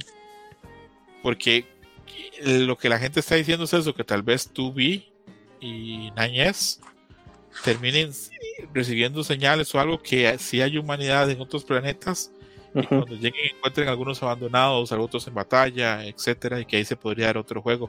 Porque Adam hace un tiempo había mencionado que Nier había cerrado muy bien y como que era tonto como que continuarlo, Ujú. pero el valor de marca es muy grande para dejarlo. Tu, tu B se volvió un personaje muy importante como para dejarlo así de un lado y decir, bueno, ya no lo somos más. Entonces, no, no sé. ¿Ustedes creen que le estamos jalando mucho así el, el, el hilo a, a, a la alfombra? ¿O creen que sí da chance de material nuevo? Pues a lo mejor puede ser una remasterización digna, ¿no? Una actualización gráfica. Pero eso no respondería a los visuales nuevos, Camuy. Pues es que ahí, ahí el punto es que tiene, pues con lo que tú mencionas, ¿no? Pues el punto es que tanto puedan estirar ahí la, la historia y entonces, pues obviamente eh, es que el fuerte de, de Nier, pues es el tema de historia. Entonces, pues si ya habías re- relativamente cerrado bien, ahora cómo, cómo lo continúas Cierto. y que cuando tenga una coherencia dentro de lo que tú ya, tú ya contaste. Es que ahí está clave. Digo, mira, al final de cuentas, con Dancing, con Dinero Baila al Perro. Entonces, obviamente, y como tú mencionaste, pues la franquicia sigue aportando, hay mucho interés. Y pues yo creo que se los van a ingeniar para sacar más. Aquí la clave es, bueno, cómo la van a hilar para que tenga sentido. Y pues sobre todo los fans clavadísimos en, en eso, pues estén satisfechos, ¿no? O sea, ya lo más importante, o sea, que estén satisfechos con lo que te van a contar. Pero pues desde hace mucho rato, pues sí, yo la gente está esperando una continuación de eso.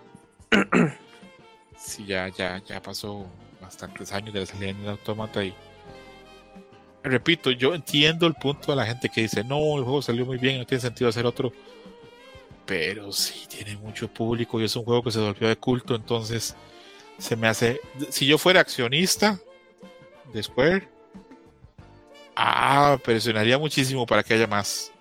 Pero bueno, él es otra cosa. Adam, opiniones de esto, este, ¿te parece que es una idea tonta de parte de los fans? ¿Te parece que estamos elucubrando mucho a partir de unos visuales? ¿O te parece que sí se puede esperar algo más de, de Nier Automata en un futuro? Ah, pues creativamente, como dice Camuy, ya cerró la historia, no le veo sentido expandir, a menos que Yoko Taro tenga más ganas de expandir el mundo. Yo creo que Nier Automata tiene muchísimos otros productos fuera de videojuegos, eh, obras de teatro, muchas novelas, DVDs, Blu-rays, soundtracks.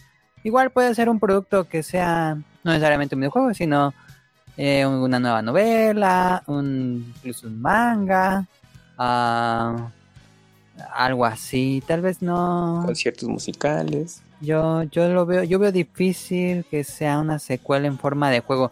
Tal vez podrían arriesgarse a hacer una especie de secuela en novelas. Y si el autor, que yo siempre digo, si el autor tiene ganas de hacer más, va. Pero si todo es por sacar dinero, pues van a, van a joder un poco la marca. Sí, yo creo que va más por temas de de, de presentaciones o- y todo esto. Ahorita estaba ye- leyendo la nota y pues ese arte pues eh, pertenecía a un- una serie de conciertos que se tiene contemplado. Entonces también Sí. pues, no. Tal vez, tal vez es, es un deseo muy grande de los fans de que haya continuación de la historia realmente. Pero bueno, ahí estaremos atentos, esperando a ver qué pasa. Ese sí es el verdadero final de, de- del Summer Match. Ahora se, ahora se vuelca al castillo de Drácula. Eh, un abrazo muy grande a todos, se porta muy bien. Eh, nos escuchamos pronto. Bye. Bye. Pack it up. Thank you for listening, Dream Match. Gracias por escuchar Dream Match. Hasta la próxima. Game over.